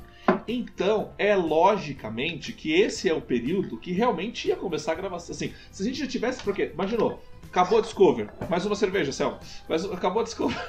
É, Eu posso lá pegar? Dá Pode, problema? pode, pode, vou lá pegar. Ó, gente, chegou no correio, ó, meu, meu uniforme novo do Pike. Só que tá muito calor, eu não vou. Então, assim, é, era, é lógica que, assim, se Discovery tivesse passado no primeiro semestre, a gente tivesse visto Discovery, seria agora o momento de realmente começar as gravações da quarta temporada, né? Era, era, o, era o lógico, né? Eu, então, ter essa plaquinha faz sim o sentido, porque você tem o contrato, por exemplo, quando você tem um contrato de estúdio, você, né? Você tem o contrato de ator, por exemplo, né? Para gravar as quatro temporadas, data para início, data para fim. Então, eu acho sim válido essa informação. Mas que ficou estranho uma plaquinha aleatória sendo postada e um perfil sendo postado, eu acho que ficou. Eu acho que a gente só vai ter essa resposta mesmo depois do painel que a, que a, é, que a, que a Star Trek vai fazer agora no evento, né? Ou quando passar. Mas, Mas tem um detalhe. Tem um eu detalhe. acho estranho. O... Pra fora do portão de entrada, para fora do estacionamento, uma plaquinha de ó, oh, é, que, é, pessoal que trabalha em Discovery, entrada aqui. Não seria lá dentro? Então, aí vem uma, aí vem uma segunda opinião minha, tá? Eu tinha uma opinião positiva. Isso para mim mostra, na verdade, um certo porque a gente acha que as coisas estão bem ruins para Discovery, tá? Na, na real, a gente acha que tá complicado. Eu acho que isso para mim é um, sabe aquele desespero de falar que tá tendo uma série nova para ser gravada? Eu acho que é um desespero para investidor. Eu não tô falando de cancelamento. É um desespero para investidores para Star Trek Discovery. E segundo, o site, os maiores sites internacionais de jornada nas estrelas, tipo Trek Movie, que você copia a notícia deles, não noticiou isso. Por quê? Porque a partir do momento que você vai atrás de quem mandou a informação, você vê que não é. Sabe que você tá pisando em areia movediça? E aí o Track Move não postou. Então Mas acho que, que assim. É estranho. O Kurtzman anuncia. Série a cada tudo. cinco dias. É. Ele anuncia qualquer coisa. Ele fica anunciando tal. Por que, que ele não ia anunciar que eles estão trabalhando na quarta temporada? A gente teve Star Trek Day.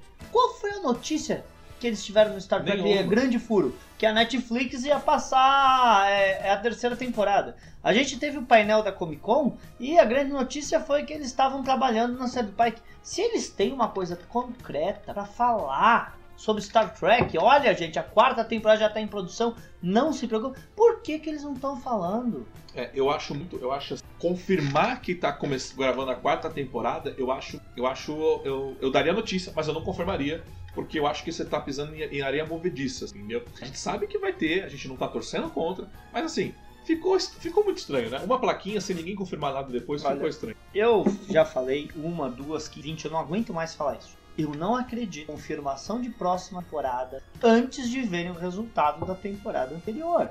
Discovery saiu ainda. A gente tá o que precisa sair, menos. Mas ainda não saiu. Em duas, três semanas vai sair. E aí as pessoas vão ter o resultado. E de boa, a gente sabe que os primeiros episódios da primeira temporada de Discovery atraíram muita gente naquela época pro CBS Access. Então, os números se manteram? Muita gente fala que não. Algumas pessoas falam que tem provas, mas ninguém mostra números pra gente saber. É. Vamos lá então. O Cláudio Parra colocou sim, foi uma entrevista no Ação, Ação Entre Amigos que foi o Cláudio. Foi, desculpa, eu já li isso daí. Era aqui que eu tinha que ler aqui. Sim, Marcos Minas. Foi Marcos Minas. Marcos Minas, gente, é um cara muito legal. De verdade. Marcos Mina é um gente boa pra caramba, gente. Se ele chamar você para ser entrevistado, vai, você vai rir muito. A gente já jogou Artemis junto, a gente. Ele gosta de. adora ir num karaokê nerd. Deus do céu, até irrita de quanto que ele gosta daquilo, viu? Alessandro Fugina colocou aqui, tem um documentário na Netflix que chama O Dilema das Redes, que fala algo, é, algo do algo, algoritmo né, que pode manipular para ser tipo. Isso a gente sabe que. A gente sabe, o YouTube, a gente, meu o meu YouTube mesmo. Eu precisei fazer algumas mudanças para começar a crescer mesmo, porque ele estava escondendo. Não, a, a, gente, manipular as coisas. É que nem a gente estava falando de pesquisa de qualidade. Você coloca na pesquisa de qualidade ruim, bom, muito bom. Você não coloca um intermediário. E aí? Aí todo mundo que coloca bom, você já entende que a pessoa gostou. Só que o bom é o intermediário nessa pesquisa. Só que como você arrumou a semântica, aí você fala, isso é fake news? Mais ou menos, não chega a ser fake news, mas é quase lá beirando um fake news. Porque você não deu a, a, a opção que talvez que você tinha medo que as pessoas colocassem. É, o, o Char colocou que essa plaquinha reforça a opinião de Discovery. É complicado. Sim, a gente sabe que Discovery tá numa complicação, porque, gente, não, aqui a gente não tampa o sol com a peneira. A gente já vai falar isso da, do, do, problema com a Netflix, a gente vai falar no, nos próximos. O Claudio Miguel colocou que a plaquinha é fake ou anônima? a plaquinha não é anônima porque a pessoa que postou tá no Twitter e tá se defendendo, porque as pessoas estão questionando, a pessoa tá. Então ela não é anônima, não é um personagem ali, não é uma foto, é uma pessoa, uma pessoa que afirma que faz aquele caminho pro trabalho todo dia, e naquele dia específico, e supostamente a plaquinha não está mais lá, ele viu a plaquinha, tirou a foto, tweetou, tá? Até aí, gente, é isso. Notícia é essa. O que eu só achei complicado da plaquinha é que é o seguinte, na plaquinha está escrito Discover Quarta temporada. Season 4. É, desculpa, eu acompanho algumas produções de alguns seriados. Eu não vejo a temporada que tá indicando. Normalmente, por que eles não colocam o número da temporada? Porque você utiliza a mesma plaquinha várias. Então, assim, produção, Discover, seta, você entendeu? Não, se tivesse escrito Star Trek, É, independente da série que seja, sabe? Mas gente, eu, de novo, eu não desacredito, mas eu também não acredito. Eu preciso de mais informações. Sempre que vocês venham fazendo nova news lá no canal Nova Frota, eu falo, ó, o site tal falou isso, tal e coisa, e aí eu dou minha opinião. E normalmente a minha opinião, eu acho que isso tá certo, eu acho que é possível, eu acho que não é possível. Que nem, por exemplo, eu falei da Orville tá cancelado no final da terceira temporada. Eu acredito. Eu Também. acredito, eu acredito muito que tá. Por quê? Porque existe uma coisa comprometedora. A Fox foi vendida pra Disney. O Seth MacFarlane supostamente não gosta de trabalhar pra Disney, porque a Disney ela ata a mão das pessoas na criatividade. E o Seth MacFarlane é um cara que, né, cara, o, o Sidney Alves de Abreu, que não tem fotinho, bota uma foto aí, cara. É, capitão, me entrega em casa ou vou aí na sua. Gente, eu vou, eu vou, eu vou falar é essa que o semana. Sidney mora aqui perto. Gente, eu vou falar com vocês e essa semana eu pessoalmente vou entregando pra cada. O Sidney mora aqui perto. É que a gente não quer fazer aglomeração, não, viu? Senão você tava sentado aqui, ó. Senão você tá sentado aqui com a Tem gente conversando, tá? Tem que pagar? Tem que pagar pra sentar aqui pra participar do programa, Ó, viu? ó? o- Viu, pessoal? Tem que pagar pra participar do programa. O, só, é, o César Henrique colocou: é só, eu só acredito na quarta temporada de Discovery assim que anunciar oficialmente as gravações. Isso que você falou, Henrique, é uma coisa que eu tenho para o Kurtzman. Independente se é Star Trek ou não. Eu só acredito em alguma coisa do Kurtzman se eu estou vendo já pronto no cinema. Porque até então, o que ele anuncia e o que ele não, cum- não cumpre é muito maior as coisas. Então, assim, ficar anunciando, eu só vou acreditar a hora que realmente eu tiver uma comprovação, oficial que saiu. Por exemplo, o seriado do Pike. Eu só vou acreditar o dia que eu sentar e ver aquela coisa. Senão, pra mim, vai ficar só na enganação. Não, assim, a hora que a gente começar a ver fotos da produção, os atores uniformizados no dia a dia, nos cenários, vai ser óbvio pra qualquer um que aquilo está em produção. Agora, vocês sabem quantos pilotos de séries são filmados e não vão ao ar? Todos, não todos os dias hoje, né? Que hoje não. Ninguém tá filmando muita coisa hoje em dia em Hollywood. Mas é- é- é- existe vários pilotos de séries que nunca vêm por causa que estúdios acabam não, levando pra frente. Isso é uma coisa Tá. normal, gente. E é isso. é, Vamos continuar fazendo. Vamos, vamos agora pro próximo assunto que é Próximo assunto. que eu queria discutir com você, Fernando. Dar notícia ruim não é torcer contra ou torcer para ser cancelado. Eu queria comentar sobre isso porque você foi acusado de hater. A gente, e a gente é acusado de acusado hater. tantas A gente, é acusado, acusado a gente é acusado de hater nessa vida. Mas vamos lá. Fernando, eu fico meio um pouco triste porque, por exemplo, eu, Thiago, sou jornalista. Não sou jornalista. Eu falo isso, eu não sou jornalista. Me formei em faculdade. Nessa brincadeira, pô. Pegou, né?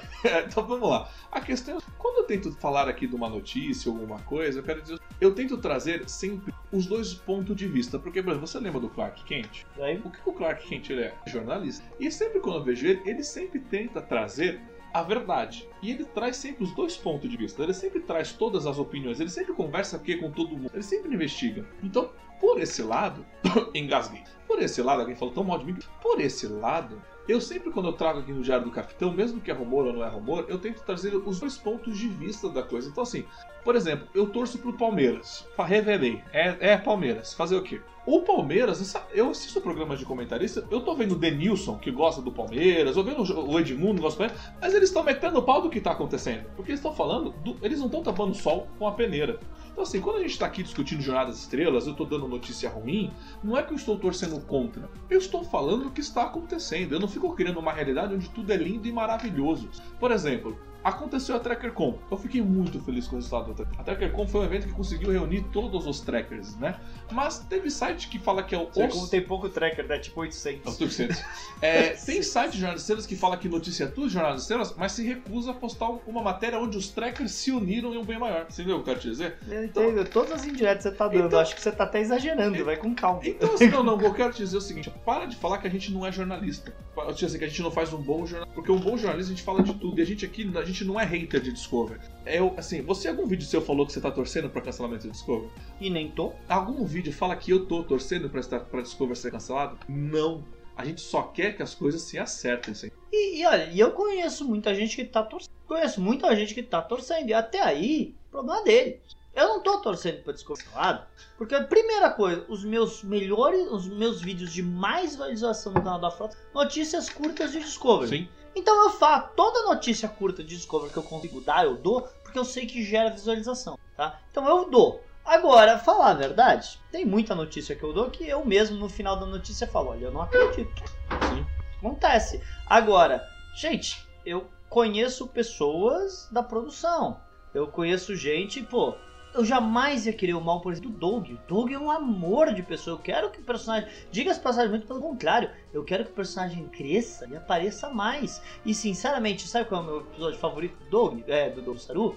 É The Bright Star, que é aquele short track que não tem a Michael Burry. Eu adoro aquele episódio. Eu acho aquele episódio fantástico, genial. É. Olha que interessante, tá? E tem outros episódios de Discovery que eu realmente gosto. Agora, como um produto geral, eu tenho as críticas, Sim. muitas. Tô esperançoso pra terceira temporada, eu já falei várias vezes. Tô esperando que eles consigam é, deixar a, a muleta da Enterprise que eles usaram na temporada até no final da primeira e fazer uma coisa deles, que eles podem olhar. Ah, eu acho que é. né? Mas de qualquer maneira, eu nunca, nunca torci contra uma série. Muito pelo contrário. Quando eu tava vendo Picard indo errado, porque qualquer um que vê Picard dos episódios vai ver eu sendo puvaço. Vai ver sendo positivo pra caramba. Só conforme os episódios foram indo, eles foram me decepcionando fazendo isso. E, e eu fui ficando decepcionado. No último episódio eu já tava muito chateado com a É, vou ter muito comentário aqui hoje de vocês, mas é que a gente, às vezes, a gente. Eu sei que a gente. Assim, aí tem uma coisa, a gente sabe que a gente é chato. Tá, a gente Ah, tem isso essa consciência. sei. A gente sabe que a gente é chato. A gente também não tampa esse sol com a peneira, não. É porque a gente sempre quer. A gente, quando a gente gosta, a gente cobra uma qualidade a mais. E, a gente- e uma coisa que a gente sempre fala é o seguinte: finalmente Discovery na sua terceira temporada no futuro. É Realmente a gente tá sem amarra, assim, entendeu? A Discovery pode realmente escrever uma história que foi sempre o que a gente falou. Se tivesse acontecido isso logo na primeira temporada, de, de sem primeiro, amarras, Não, primeiro futuro. episódio, pra É. mim. Pra mim eles tinham que ter ido parar no futuro no- logo depois da Batalha das Estrelas Binárias. Eu também Ali. Ou aquele momento que eles estão, quando eles estão na realidade para que eles vão voltar, que eles voltam pro futuro, pra mim ele tipo, "Vum, vai, Ter foi. parado no, no Foi. futuro e, é, e visto que a coisa. É, pô, é, sinceramente, o final da primeira temporada de Discovery foi muito decepcionante. A guerra se resolveu de uma maneira muito. Banal. É, se você não tem uma boa resolução pra guerra, não dá uma resolução. Deixa pra próxima temporada. Até porque os Klingons estavam na nossa. Tava na- tipo, já tava no nosso sistema solar pra atacar a Terra. Tava, tava a Terra vendo a Terra. Então não É. tinha por que perder a Terra. É, vamos parar a guerra agora. Ó, posso ler os comentários? À vontade. Vamos lá então. É, vou, vou, vamos escolher aqui. É, o Char colocou, infelizmente, hoje em dia, qualquer coisa crítica já se chama de hater, né? Acho, acho isso é, um fruto da intolerância de hoje. Também acho. O, Juja- o Gil, sabe o Gilzão? Sim, Entrou Gilzão na tá live só pra falar, vai Palmeiras, time do empata. Isso é verdade. Boa, Gilzão.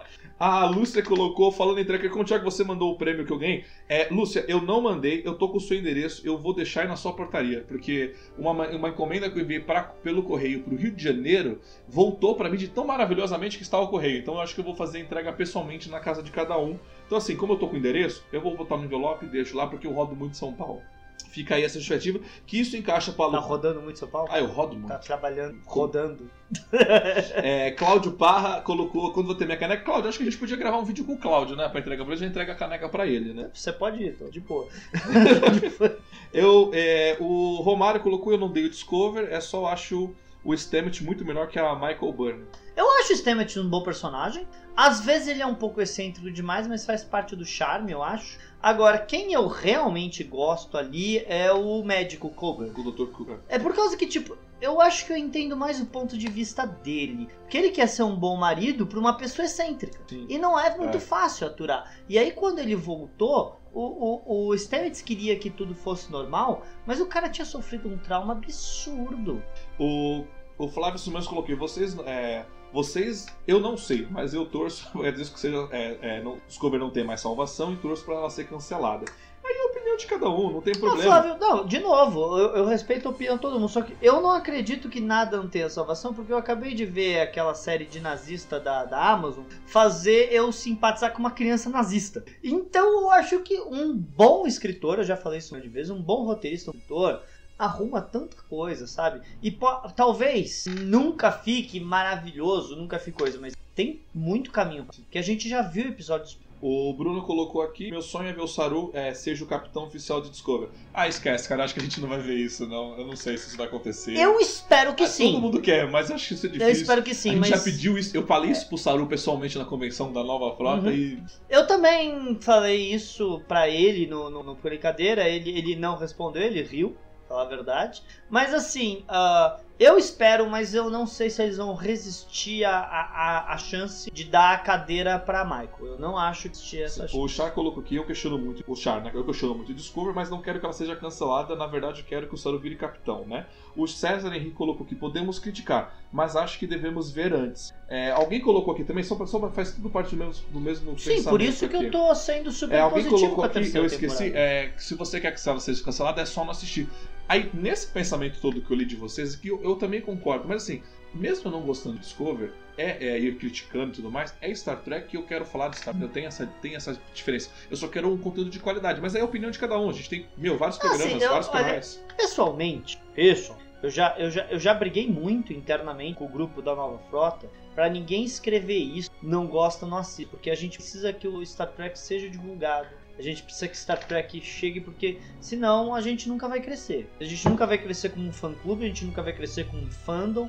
A gente precisa que as pessoas assistam e gostem, tá? E falar a verdade, várias pessoas que nunca viram Star Trek assistem Discovery e vão pedir a minha opinião e sinceramente eu não chego pra eles falar, é uma merda, nunca mais assisto. De maneira eu vou falar, ah, aquilo que você gostou. Então, é, te recomendo assistir Enterprise, que tem uma pegada mais. É, é, que, que também parece que pra mim é muito legal. Quem sabe se anima pra assistir o resto. Eu não chego e falo, ah, essa série é uma porcaria, gente. É muito irresponsável fazer.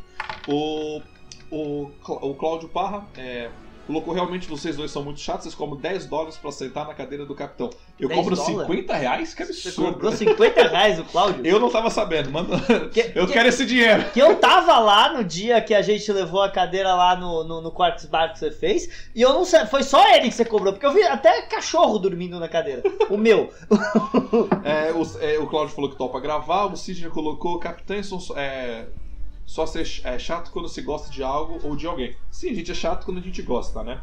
O Romário colocou que eu sou uma pessoa excêntrica, por isso eu gosto do Stammet. Mas pra ser sincero, na minha visão, são, são personagens que você realmente que são carismáticos, você gosta dos personagens, você quer saber da história deles, né? Sempre gostei de personagens Funcionou, funcionou, funcionou muito bem os dois personagens. Do mesmo jeito que eu gosto da gata lá, da, da a, a doutora A Cat, que é, a Catiana lá do, é. do Lower Deck, né? Agora, agora fugiu o nome dela. Eu gosto, eu, eu gosto, eu, eu gosto uma coisa sempre sei doutor. Eu gosto de personagens. Eu gosto do, do Saru, acho que desde o primeiro episódio sempre falei que eu simpatizei com o Saru.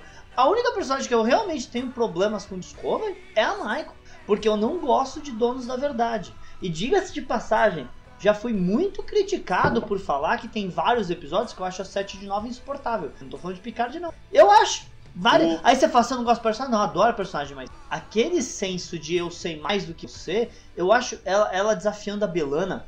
A Belana é uma tenente sênior, ela é a engenheira-chefe da nave. Ela pode achar ela uma anta, mas o protocolo dita não pode desafiar ela abertamente. É, a Lúcia colocou aqui que no trailer é, ela colocou a coisa logo embaixo, o Saru, já falou tudo bem. No trailer, o Saru, ele está aqui de capitão. Então eu não. co- é- é- Eu, vi perdi essa. Não, eu vi isso Você falando. Não, não, eu não consegui, eu não consegui identificar. Te juro que É, eu, também tentei. não- eu perdi essa. Mas eu não consegui é, identificar, mas eu escutei isso. Falar a verdade, aquele que a Michael tá usando também o negócio, estão falando que tem quatro ali. Eu também não consegui. Não, eu vi três no da Maia. Então eu não consegui identificar. Sabe quando ela troca de símbolo para aquele sim, redondinho? sim, sim. Tem gente falando que tem quatro ali. Eu não consegui identificar direito.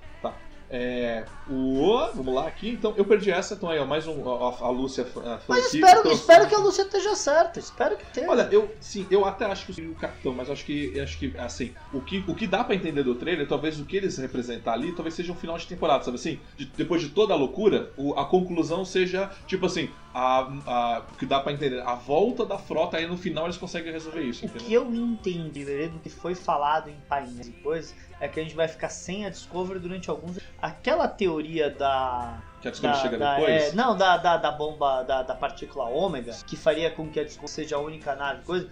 Assim, se eles estouraram a partícula ômega, que faz com que a, a viagem de dobra seja, teria sido na Terra, porque não consegue uma explosão do tamanho da Via Láctea. Se você fizer isso, você tem o que ali? Isso é sabe? geral, né? Mas se você acertou realmente a Terra, sim, aí você isolou a Terra e isso pode ter sido um sério problema para a Federação.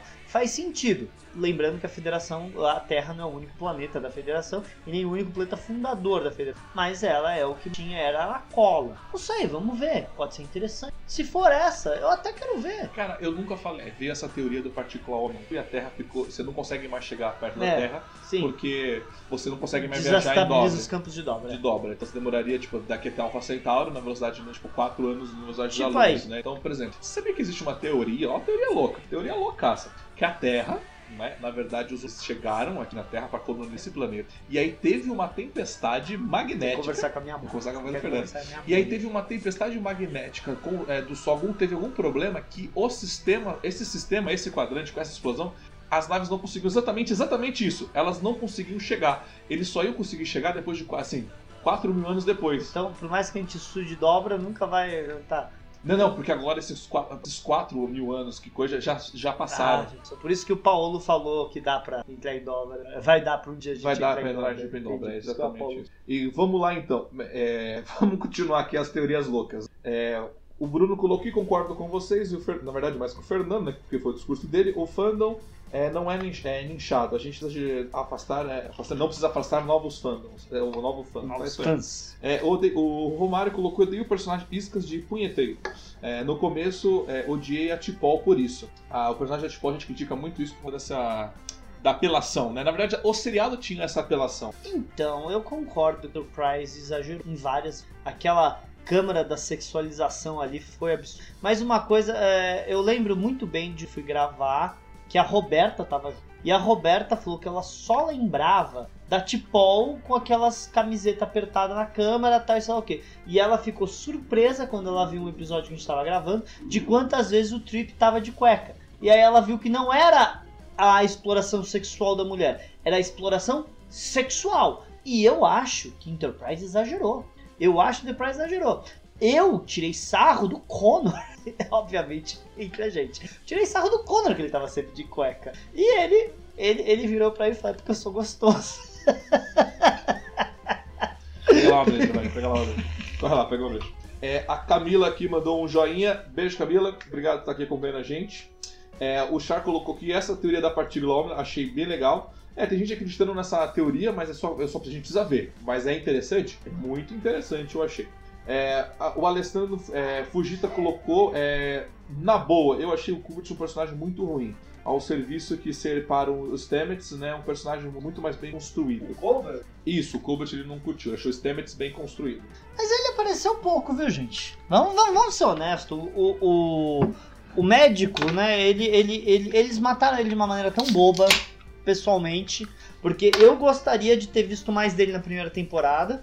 Aí o jeito que ele voltou na segunda temporada eu nunca gostei. Porque pra mim, quer dizer, o, o Lorca, o personagem que eu mais gostava da primeira temporada depois do Saru, era o Lorca. Eu achava o Lorca um vilão genial, genial mesmo.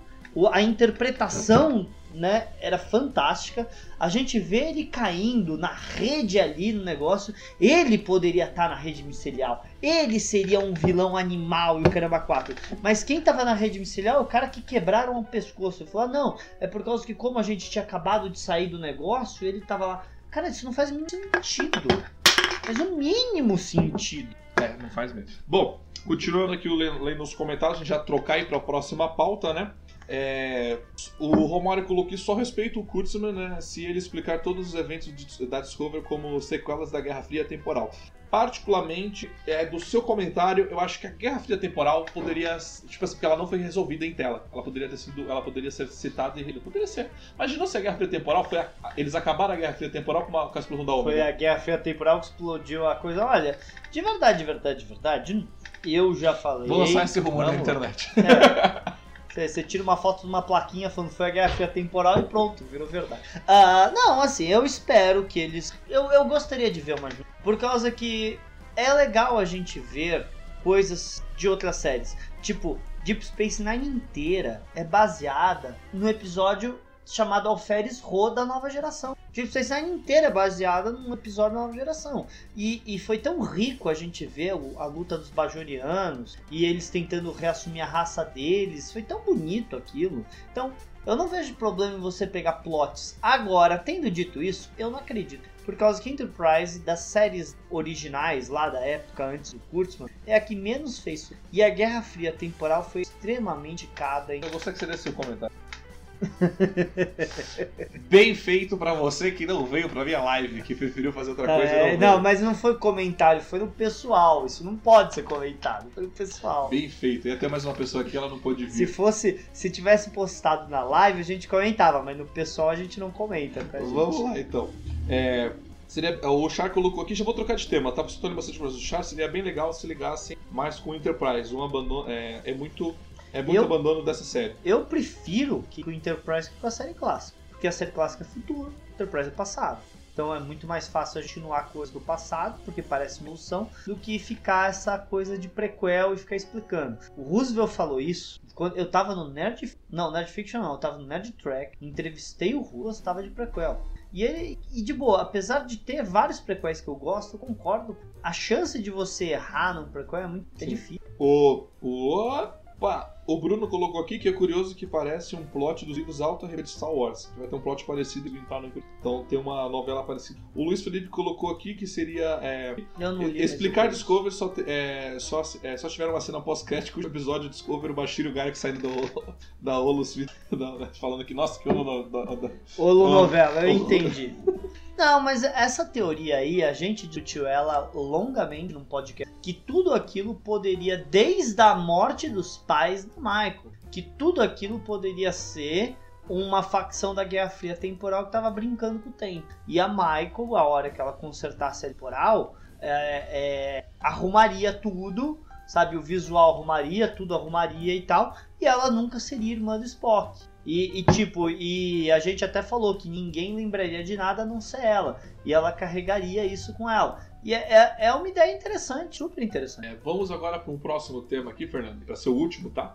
É sobre a audiência de Discovery no canal aberto. Então va- va- vamos colocar em contexto. O que acontece? Star Trek Discovery, primeira temporada, acabou de estrear nos Estados Unidos no canal aberto da CBS, tá bem? Que não é um canal fraco, CBS, para canal de televisão, é absurdamente forte lá nos. E, e eles ah, finalmente, né, como parte da promoção da terceira temporada do CBS All Access, eles passaram, eles estão passando a primeira temporada e o primeiro episódio já. E, e a gente teve vários episódios. é, vários, a gente tem, aqui, eu tô aqui em mãos, inclusive. É porque assim, né, gente, quando alguma coisa sai na TV aberta, não tem como ser números, por causa que as regras internas de, de rádio e televisão obrigam você a mostrar números exatamente por causa do, do horário comercial. Então, o horário comercial disputado, do mesmo jeito que a gente sabe que as maiores números existem é o Super Bowl americano, tá? Que, tá, que, que só perde para a Copa do Mundo em termos mundiais, tá?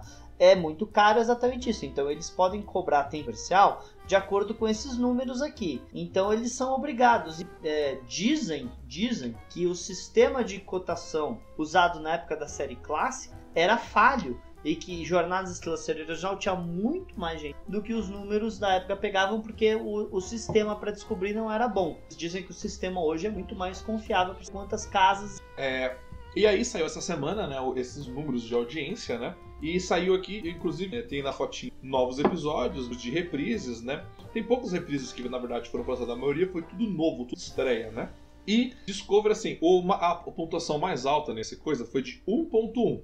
Vamos ter uma base, porque o mais alto foi 1.1 de audiência. 1.1 é coisa de 10 mil, Discovery teve um de 0 que é mais ou menos um. E aí, tipo assim, e ela, nesse número, nessas, nessa estreia do canal, deixa eu ver aqui, Se ó. eu não me engano, é isso. Nessa estreia, ela tava de 12 programas, que tá aqui na coisa, ela é no décimo. É, na verdade, o canal CBS é muito forte. Então você ter zero ponto baixo. É. Agora, ninguém, eu não esperava grande audiência. Ah, lá vai Fernando seu é, hater com Discovery. Não, eu não esperava grande audiência por três motivos. Primeiro, eles deviam ter feito isso quando a- a- as regras da quarentena estavam muito mais firmes. As pessoas realmente estavam em casa. Reprise de talk show, é, reprise de, de programa de, de Family Field tava dando 0,5 de audiência porque ninguém tinha o que fazer e as pessoas mais velhas não assistem stream, streaming, né? Tá? Então os programas estavam indo muito bem. Tanto que, por exemplo, Jasper, essas coisas aqui no Brasil estavam indo muito bem. Reprise de corrida do Senna estava indo muito bem. Então, era o momento para ter lançado, era abril, maio. Sim. Eles esperaram para lançar agora, que os cinemas nos Estados Unidos, a grande maioria das cidades já reabriram, que a maioria das pessoas já voltaram a trabalhar, que até produções cinematográficas já estão voltando. Então, quer dizer, eles escolheram o momento errado. Segunda coisa, os trackers já viram. O tracker viu ou pelo CBS ou Access ou daquela outra maneira. Mas tá? Tudo bem? Então a gente tem aí, certo? Dois problemas sérios. O terceiro, Discovery é muito polêmico. Discovery é do polêmico, tá? Então você aliou três problemas aí para você ter uma grande audiência para Discovery. Bom, depois de tudo isso que o Fernando falou, eu concordo plenamente com você. Eu acho que o timer não foi o momento certo. O timer foi errado. Acho que a gente comentou isso na época. Cara, agora que entrou a pandemia, lança esse troço na televisão. Discovery, lança, Discovery. Picard, lança Discovery, traz fã novo. É a hora. Era a é a hora. hora de trazer fã novo. Então, assim, aí você me lança. Assim, acho que essa audiência realmente que você falou, porque assim. Porra, a galera. Porque assim, você fez a galera assinar a porcaria do All Sex, fez a galera no mundo assinar a Netflix pra poder assistir. Aí a galera foi lá e assistiu. Aí você perdeu o time de quando a galera tava em casa. Porque lembrando, aqui no Diário do Capitão a gente fez a matéria também que a audiência do de outros seriados, logo que funcionou pandemia, aumentaram. Lembra que a gente comentou que a Supergirl foi o único seriado que todo mundo tava tendo uma audiência alta, mas o Supergirl, Supergirl não, teve. com audiência. Não teve uma audiência muito boa, né? Tanto que cancelou agora Tanto na tá sexta cancelado. Tá cancelada tá pra cancelado. sexta temporada. O Flash não tá cancelado. Lendas da Manhã não foi Não foi cancelado. cancelado. Até Batgirl, que perdeu a protagonista, não tá cancelada. Mas Supergirl, que, deve, que era uma série que ia muito bem nos Estados Unidos, foi cancelada. Então eu acho que o timer foi ruim. E o problema disso tudo é que agora nós temos os números, entendeu? E aí talvez o número não seria, não seria ruim, mas se tivesse uma coisa da pandemia. Mas agora o número tá ruim, né? Isso é Eu uma pena. acho, né? eu acho que foi em abril. Em abril teria muito mais gente assistindo, né? 0.2. Assim, gente, vamos deixar claro: 0.2 pro Brasil ia ser sonho de consumo, mas não pros Estados Unidos. Pros Estados Unidos isso é pequeno. É difícil explicar isso, né, em termos para nossa realidade, mas tem muito mais consumidor lá, né? E a gente falou várias vezes aqui, a gente não curtiu o produto. A gente, a- nós. Não, nós não, não- curtimos não o produto. Mas foi uma coisa que a gente sempre falou. Discovery podia estar no canal aberto justamente para o novo, você Eu entendeu? Para a galera na televisão que não conhece ter acesso a esse produto e assistir e Discovery ter no seu fandom, né? E isso é, foi assim, a gente sempre falou isso, né? Não só isso, né? Picard a gente falou, pô, isso que estar na televisão, né? Para o pessoal assistir. tá- Foi só a gente, o Frakes falou que tinha que estar na né? televisão. Mas eu, eu, de novo, ah, mas tendo dado todas as desculpas que eu dei, porque eu dei um monte de aqui, os números ainda são muito baixos. Os números continuam sendo muito. Os números tinham que ser melhor. Reprise da nova geração dá mais que isso. E outra coisa, a gente também, foi o que o Fernando comentou agora, se comentou agora, foi mais antes. É, Star Trek sempre nunca teve esse, esse cuidado, Nunca né? teve. Isso não, é não tá sendo exclusivo do Discovery, né? Não. Isso nunca teve esse cuidado. Caraca, porque Enterprise, por exemplo, passava sexta-feira à noite, tipo, num debate americano presidencial. Era uma merda. Não, gente, Enterprise passava na, UPN. É um canal tão bom, tão bom, tão bom que faliu. Tá? Tá quebrado. Tudo bem? E não só, Voyager, todo mundo fala, "Ai, Voyager foi a série que menos deu é, é, audiência. Claro, a nova geração e Deep Space Nine passavam em syndication. Que quer dizer que eles não tinham um canal, todas as redes podiam comprar e passar. A Voyager e Enterprise só passavam em, em- no, no UPN. Era um problema sério, num canal fraco. A série clássica, pelo amor de Deus, a série ganhou o Emmy e estava cancelada. Você já estou falando de uma série vencedora do can- que já estava cancelada? Star Trek é série animada. O Luiz Felipe colocou: quero ver a quantidade de censura que vão ter que pôr em Discovery na TV aberta. né? Eu comentou censura classifica americano bizarro e Discovery não é leve. Então, os primeiros episódios não tinha. Os dois primeiros episódios, se vocês lembrarem bem, eles não tinham é, violência gráfica exagerada, eles não tinham palavrão. E, né, e nem conteúdo sexual. Então, os primeiros episódios que eu passou, não tinha problema. Mesmo porque, gente, tá marcado no- naquela pesquisa como inédito, mas não é inédito os episódios passaram na TV americana, não vamos esquecer. Eles passaram o primeiro episódio no aberto e aí o resto tava pelo negócio. Então, eles tinham que se adaptar. Agora, conforme eles forem, que vai ter. A regra americana é muito. simples. Você pode falar o palavrão com F uma vez. Dependendo do horário. Se você falar mais de uma vez, aí já não pode passar na TV. Eles vão ter que dar uma editada. O Cláudio colocou aqui, eu sou da época que eu assistia tudo na TV aberta, né? Isso é muito bom. Sim, faz uma diferença você passar tudo na TV aberta, né? O Cláudio colocou aqui, o Cláudio Eduardo, é que faz o canal aqui com a gente. Domingo à noite? Yes! É, o pessoal da CBS tá ficando é, mestre em errar time. Chá. A gente vai comentar isso porque eu acho que eu li um comentário aqui, por exemplo, da, da, da Lúcia, né? Eles não escolheram o momento de Discover, né? É, está tapa-buraco nos seriados. Então, sim, se vê, eu entendo isso, né? É, tá sendo Lúcia. um tapa, a Lúcia, tá sendo um tapa-buraco mesmo, né? Tá sendo escolher o time. Mas acho que mesmo assim é um time que prejudicou, eu acho. Acho que poderia ser melhor. Mas é o que a gente falou, o pessoal que trabalha a marca de Star Trek nunca acertou. Eles são muito ruins. de- Eu, vou dar um exemplo. Um exemplo eu acho que vai simplificar tudo. Brinquedo de Star Wars tá na Lego. Brinquedo de Star Trek tá no Mega Block. É, o Chá colocou, é capaz que o Tokusatsu na Band é, ter sido mais audiência. Cara, Tokusatsu na Band destruiu na audiência. Tanto que quando acabou já esse final de semana, já é seu segundo consecutivo, a né? gente consegue descobrir. Tem, contendo de audiência aí. É, o futebol que eles estão passando já perdeu pra, pra audiência do Tokusatsu. O Tokusatsu foi muito bom e isso vale a pena. Inclusive, eu tava até comentando com a minha mãe hoje que tava. tava a eu liguei a televisão aqui por ligar, porque eu, eu corri, sentei, liguei. Tava passando eu dei o Cris um episódio que passou tipo há duas semanas atrás. Já estão? Já estão? Já estão na reprise monstro. Eu falo, mas caramba, eu falei pra minha mãe, pô, eles podiam comprar uns três seriados e ficar passando a primeira temporada, segunda temporada, sabe? E trocando, né? Olha, eu admito, eu gostava muito de Tokusatsu quando eu era criança. Gostava muito. Eu não tô conseguindo. É, de boa, eu lembro do episódio, eu vejo coisa, eu lembro o episódio inteiro.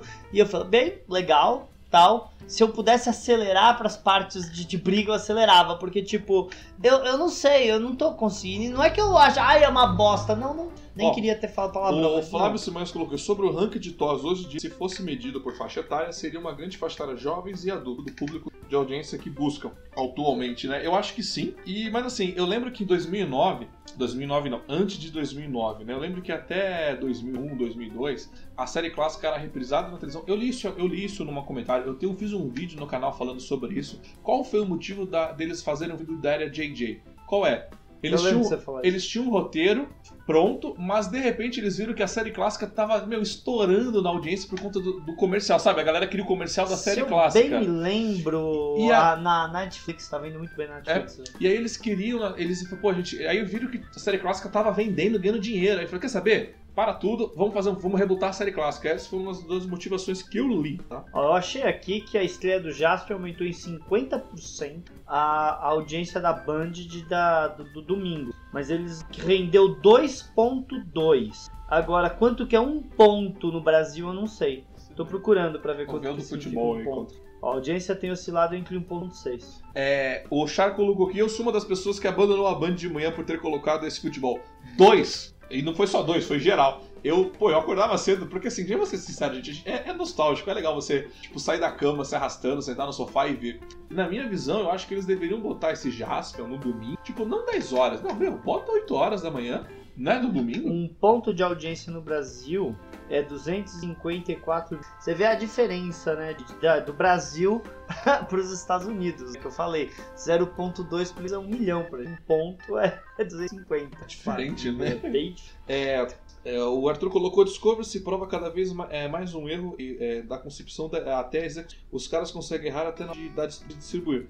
Eu acho que assim, isso não é de Discovery, tá? É, é Star Trek. É isso é de Star é Trek. Star Trek. Eu acho que é de Star Trek sempre erra um pouco na mão de, de vender a sua marca. A gente Gente. sempre, e a gente critica isso desde sempre, né, na verdade. Gente, o aniversário de comemoração de 50 anos da franquia esqueceu que tava comemorando 50 anos da franquia.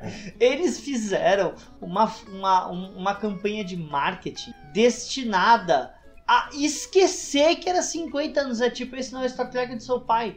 Gente, você faz um filme pra comemorar os 50 anos de aniversário de Jornal das Estrelas e você não fala a campanha de marketing que é o aniversário de 50 anos de Jornal das Estrelas. Em compensação, o aniversário de 50 anos de Doctor Who era todos os doutores juntos no cartaz venha comemorar a aventura de 50 anos de Doctor Who.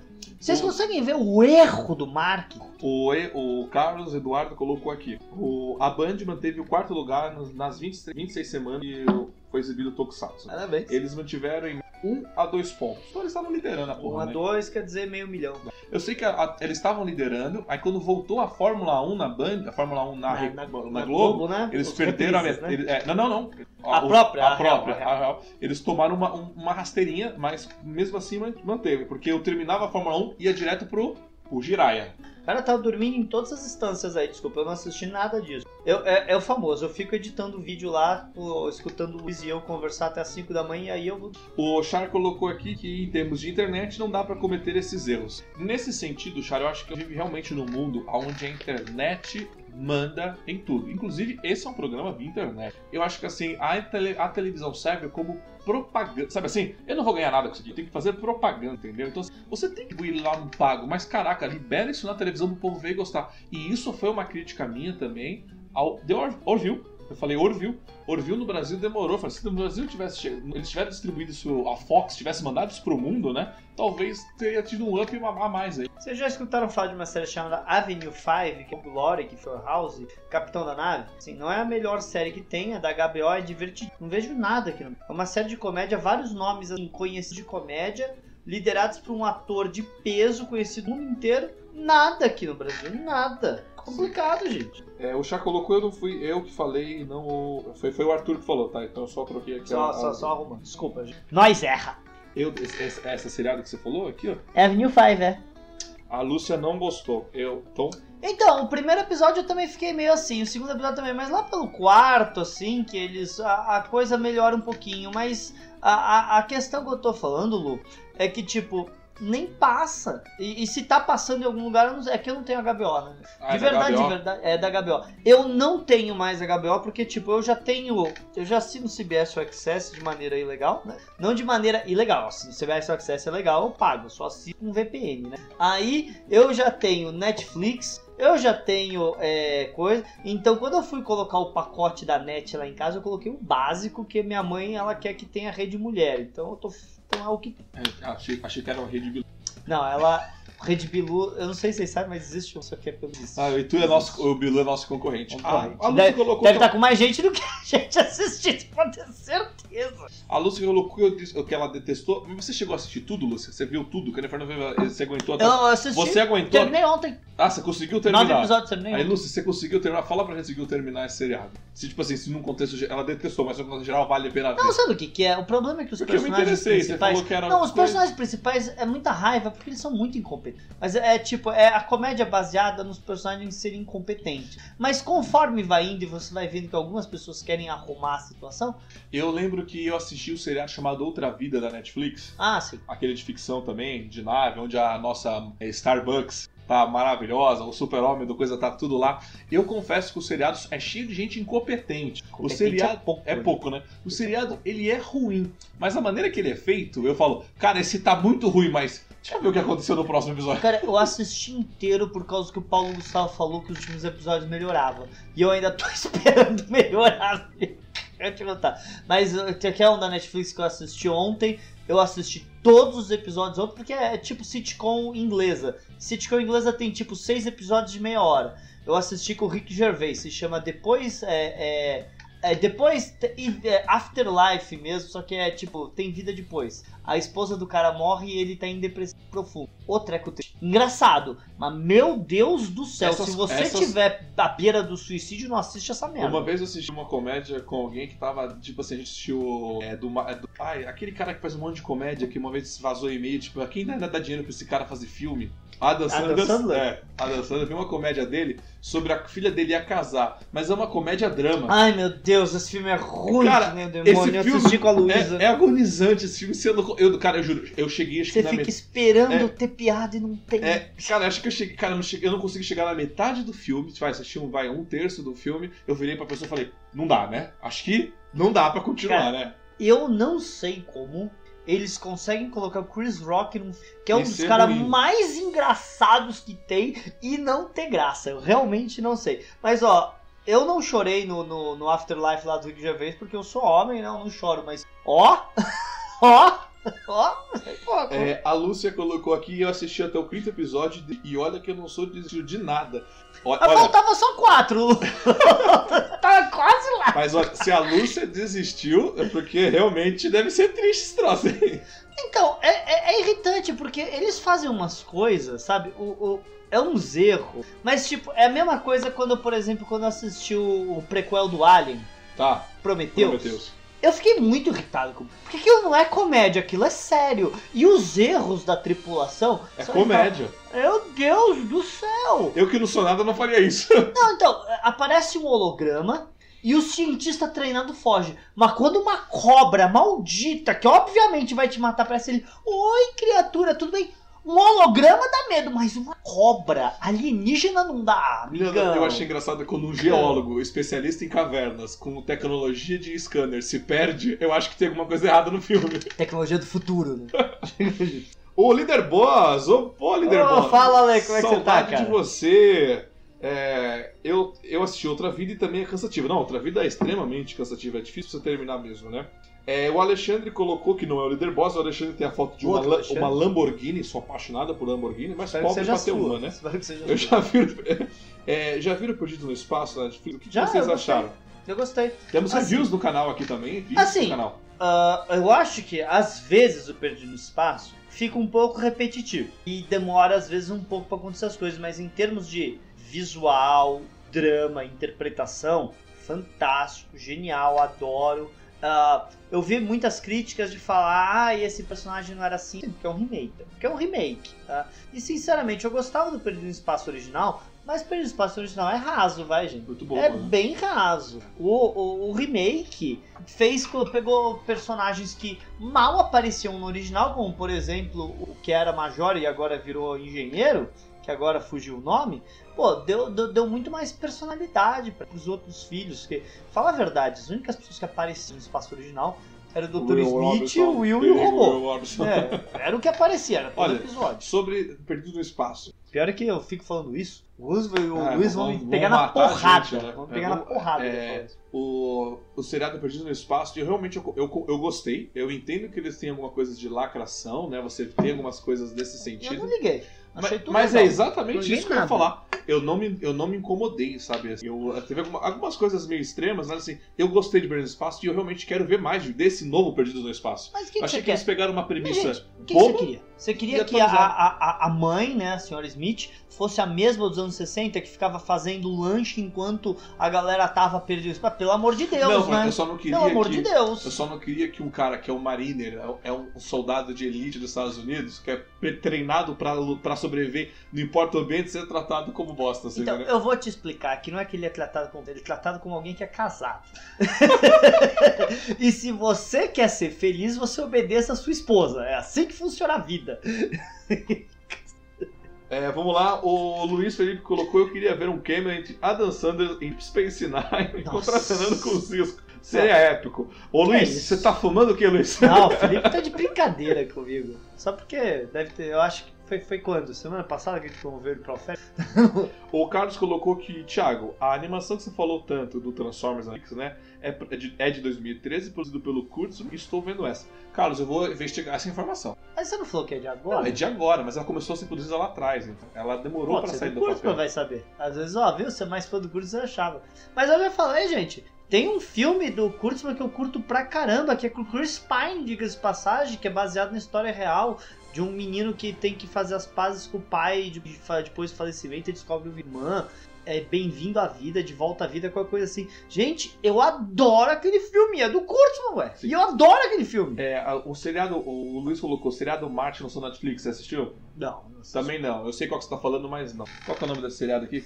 Raised by Wolves. Lúcia, a gente não assistiu esse seriado Raised by Wolves, mas Onde ela, tá? Tá, tá ela- Netflix? deve, acho que, ou Amazon, né? Que acho que a Lúcia deve ter os dois. Assistiu, ela não, tá- ela tem Amazon, sem dúvida. É. Praticamente todo mundo que é de Star Trek tem os dois, por causa que metade tá num canto e metade tá Eu outro. sinto muito falta do Season tá na Netflix. É, eu gosto muito. Ela falou que toi, ó, dica da Lúcia, esse seriado. Raised by Wolves. Alexandre Eu acho que é Amazon, sim. Eu curto muito Tem Rick de Morty, episódio em homenagem aos Borgs. Não é só um, porque é- é- é, a unidade, né, é, é bem legal, na verdade, isso aí.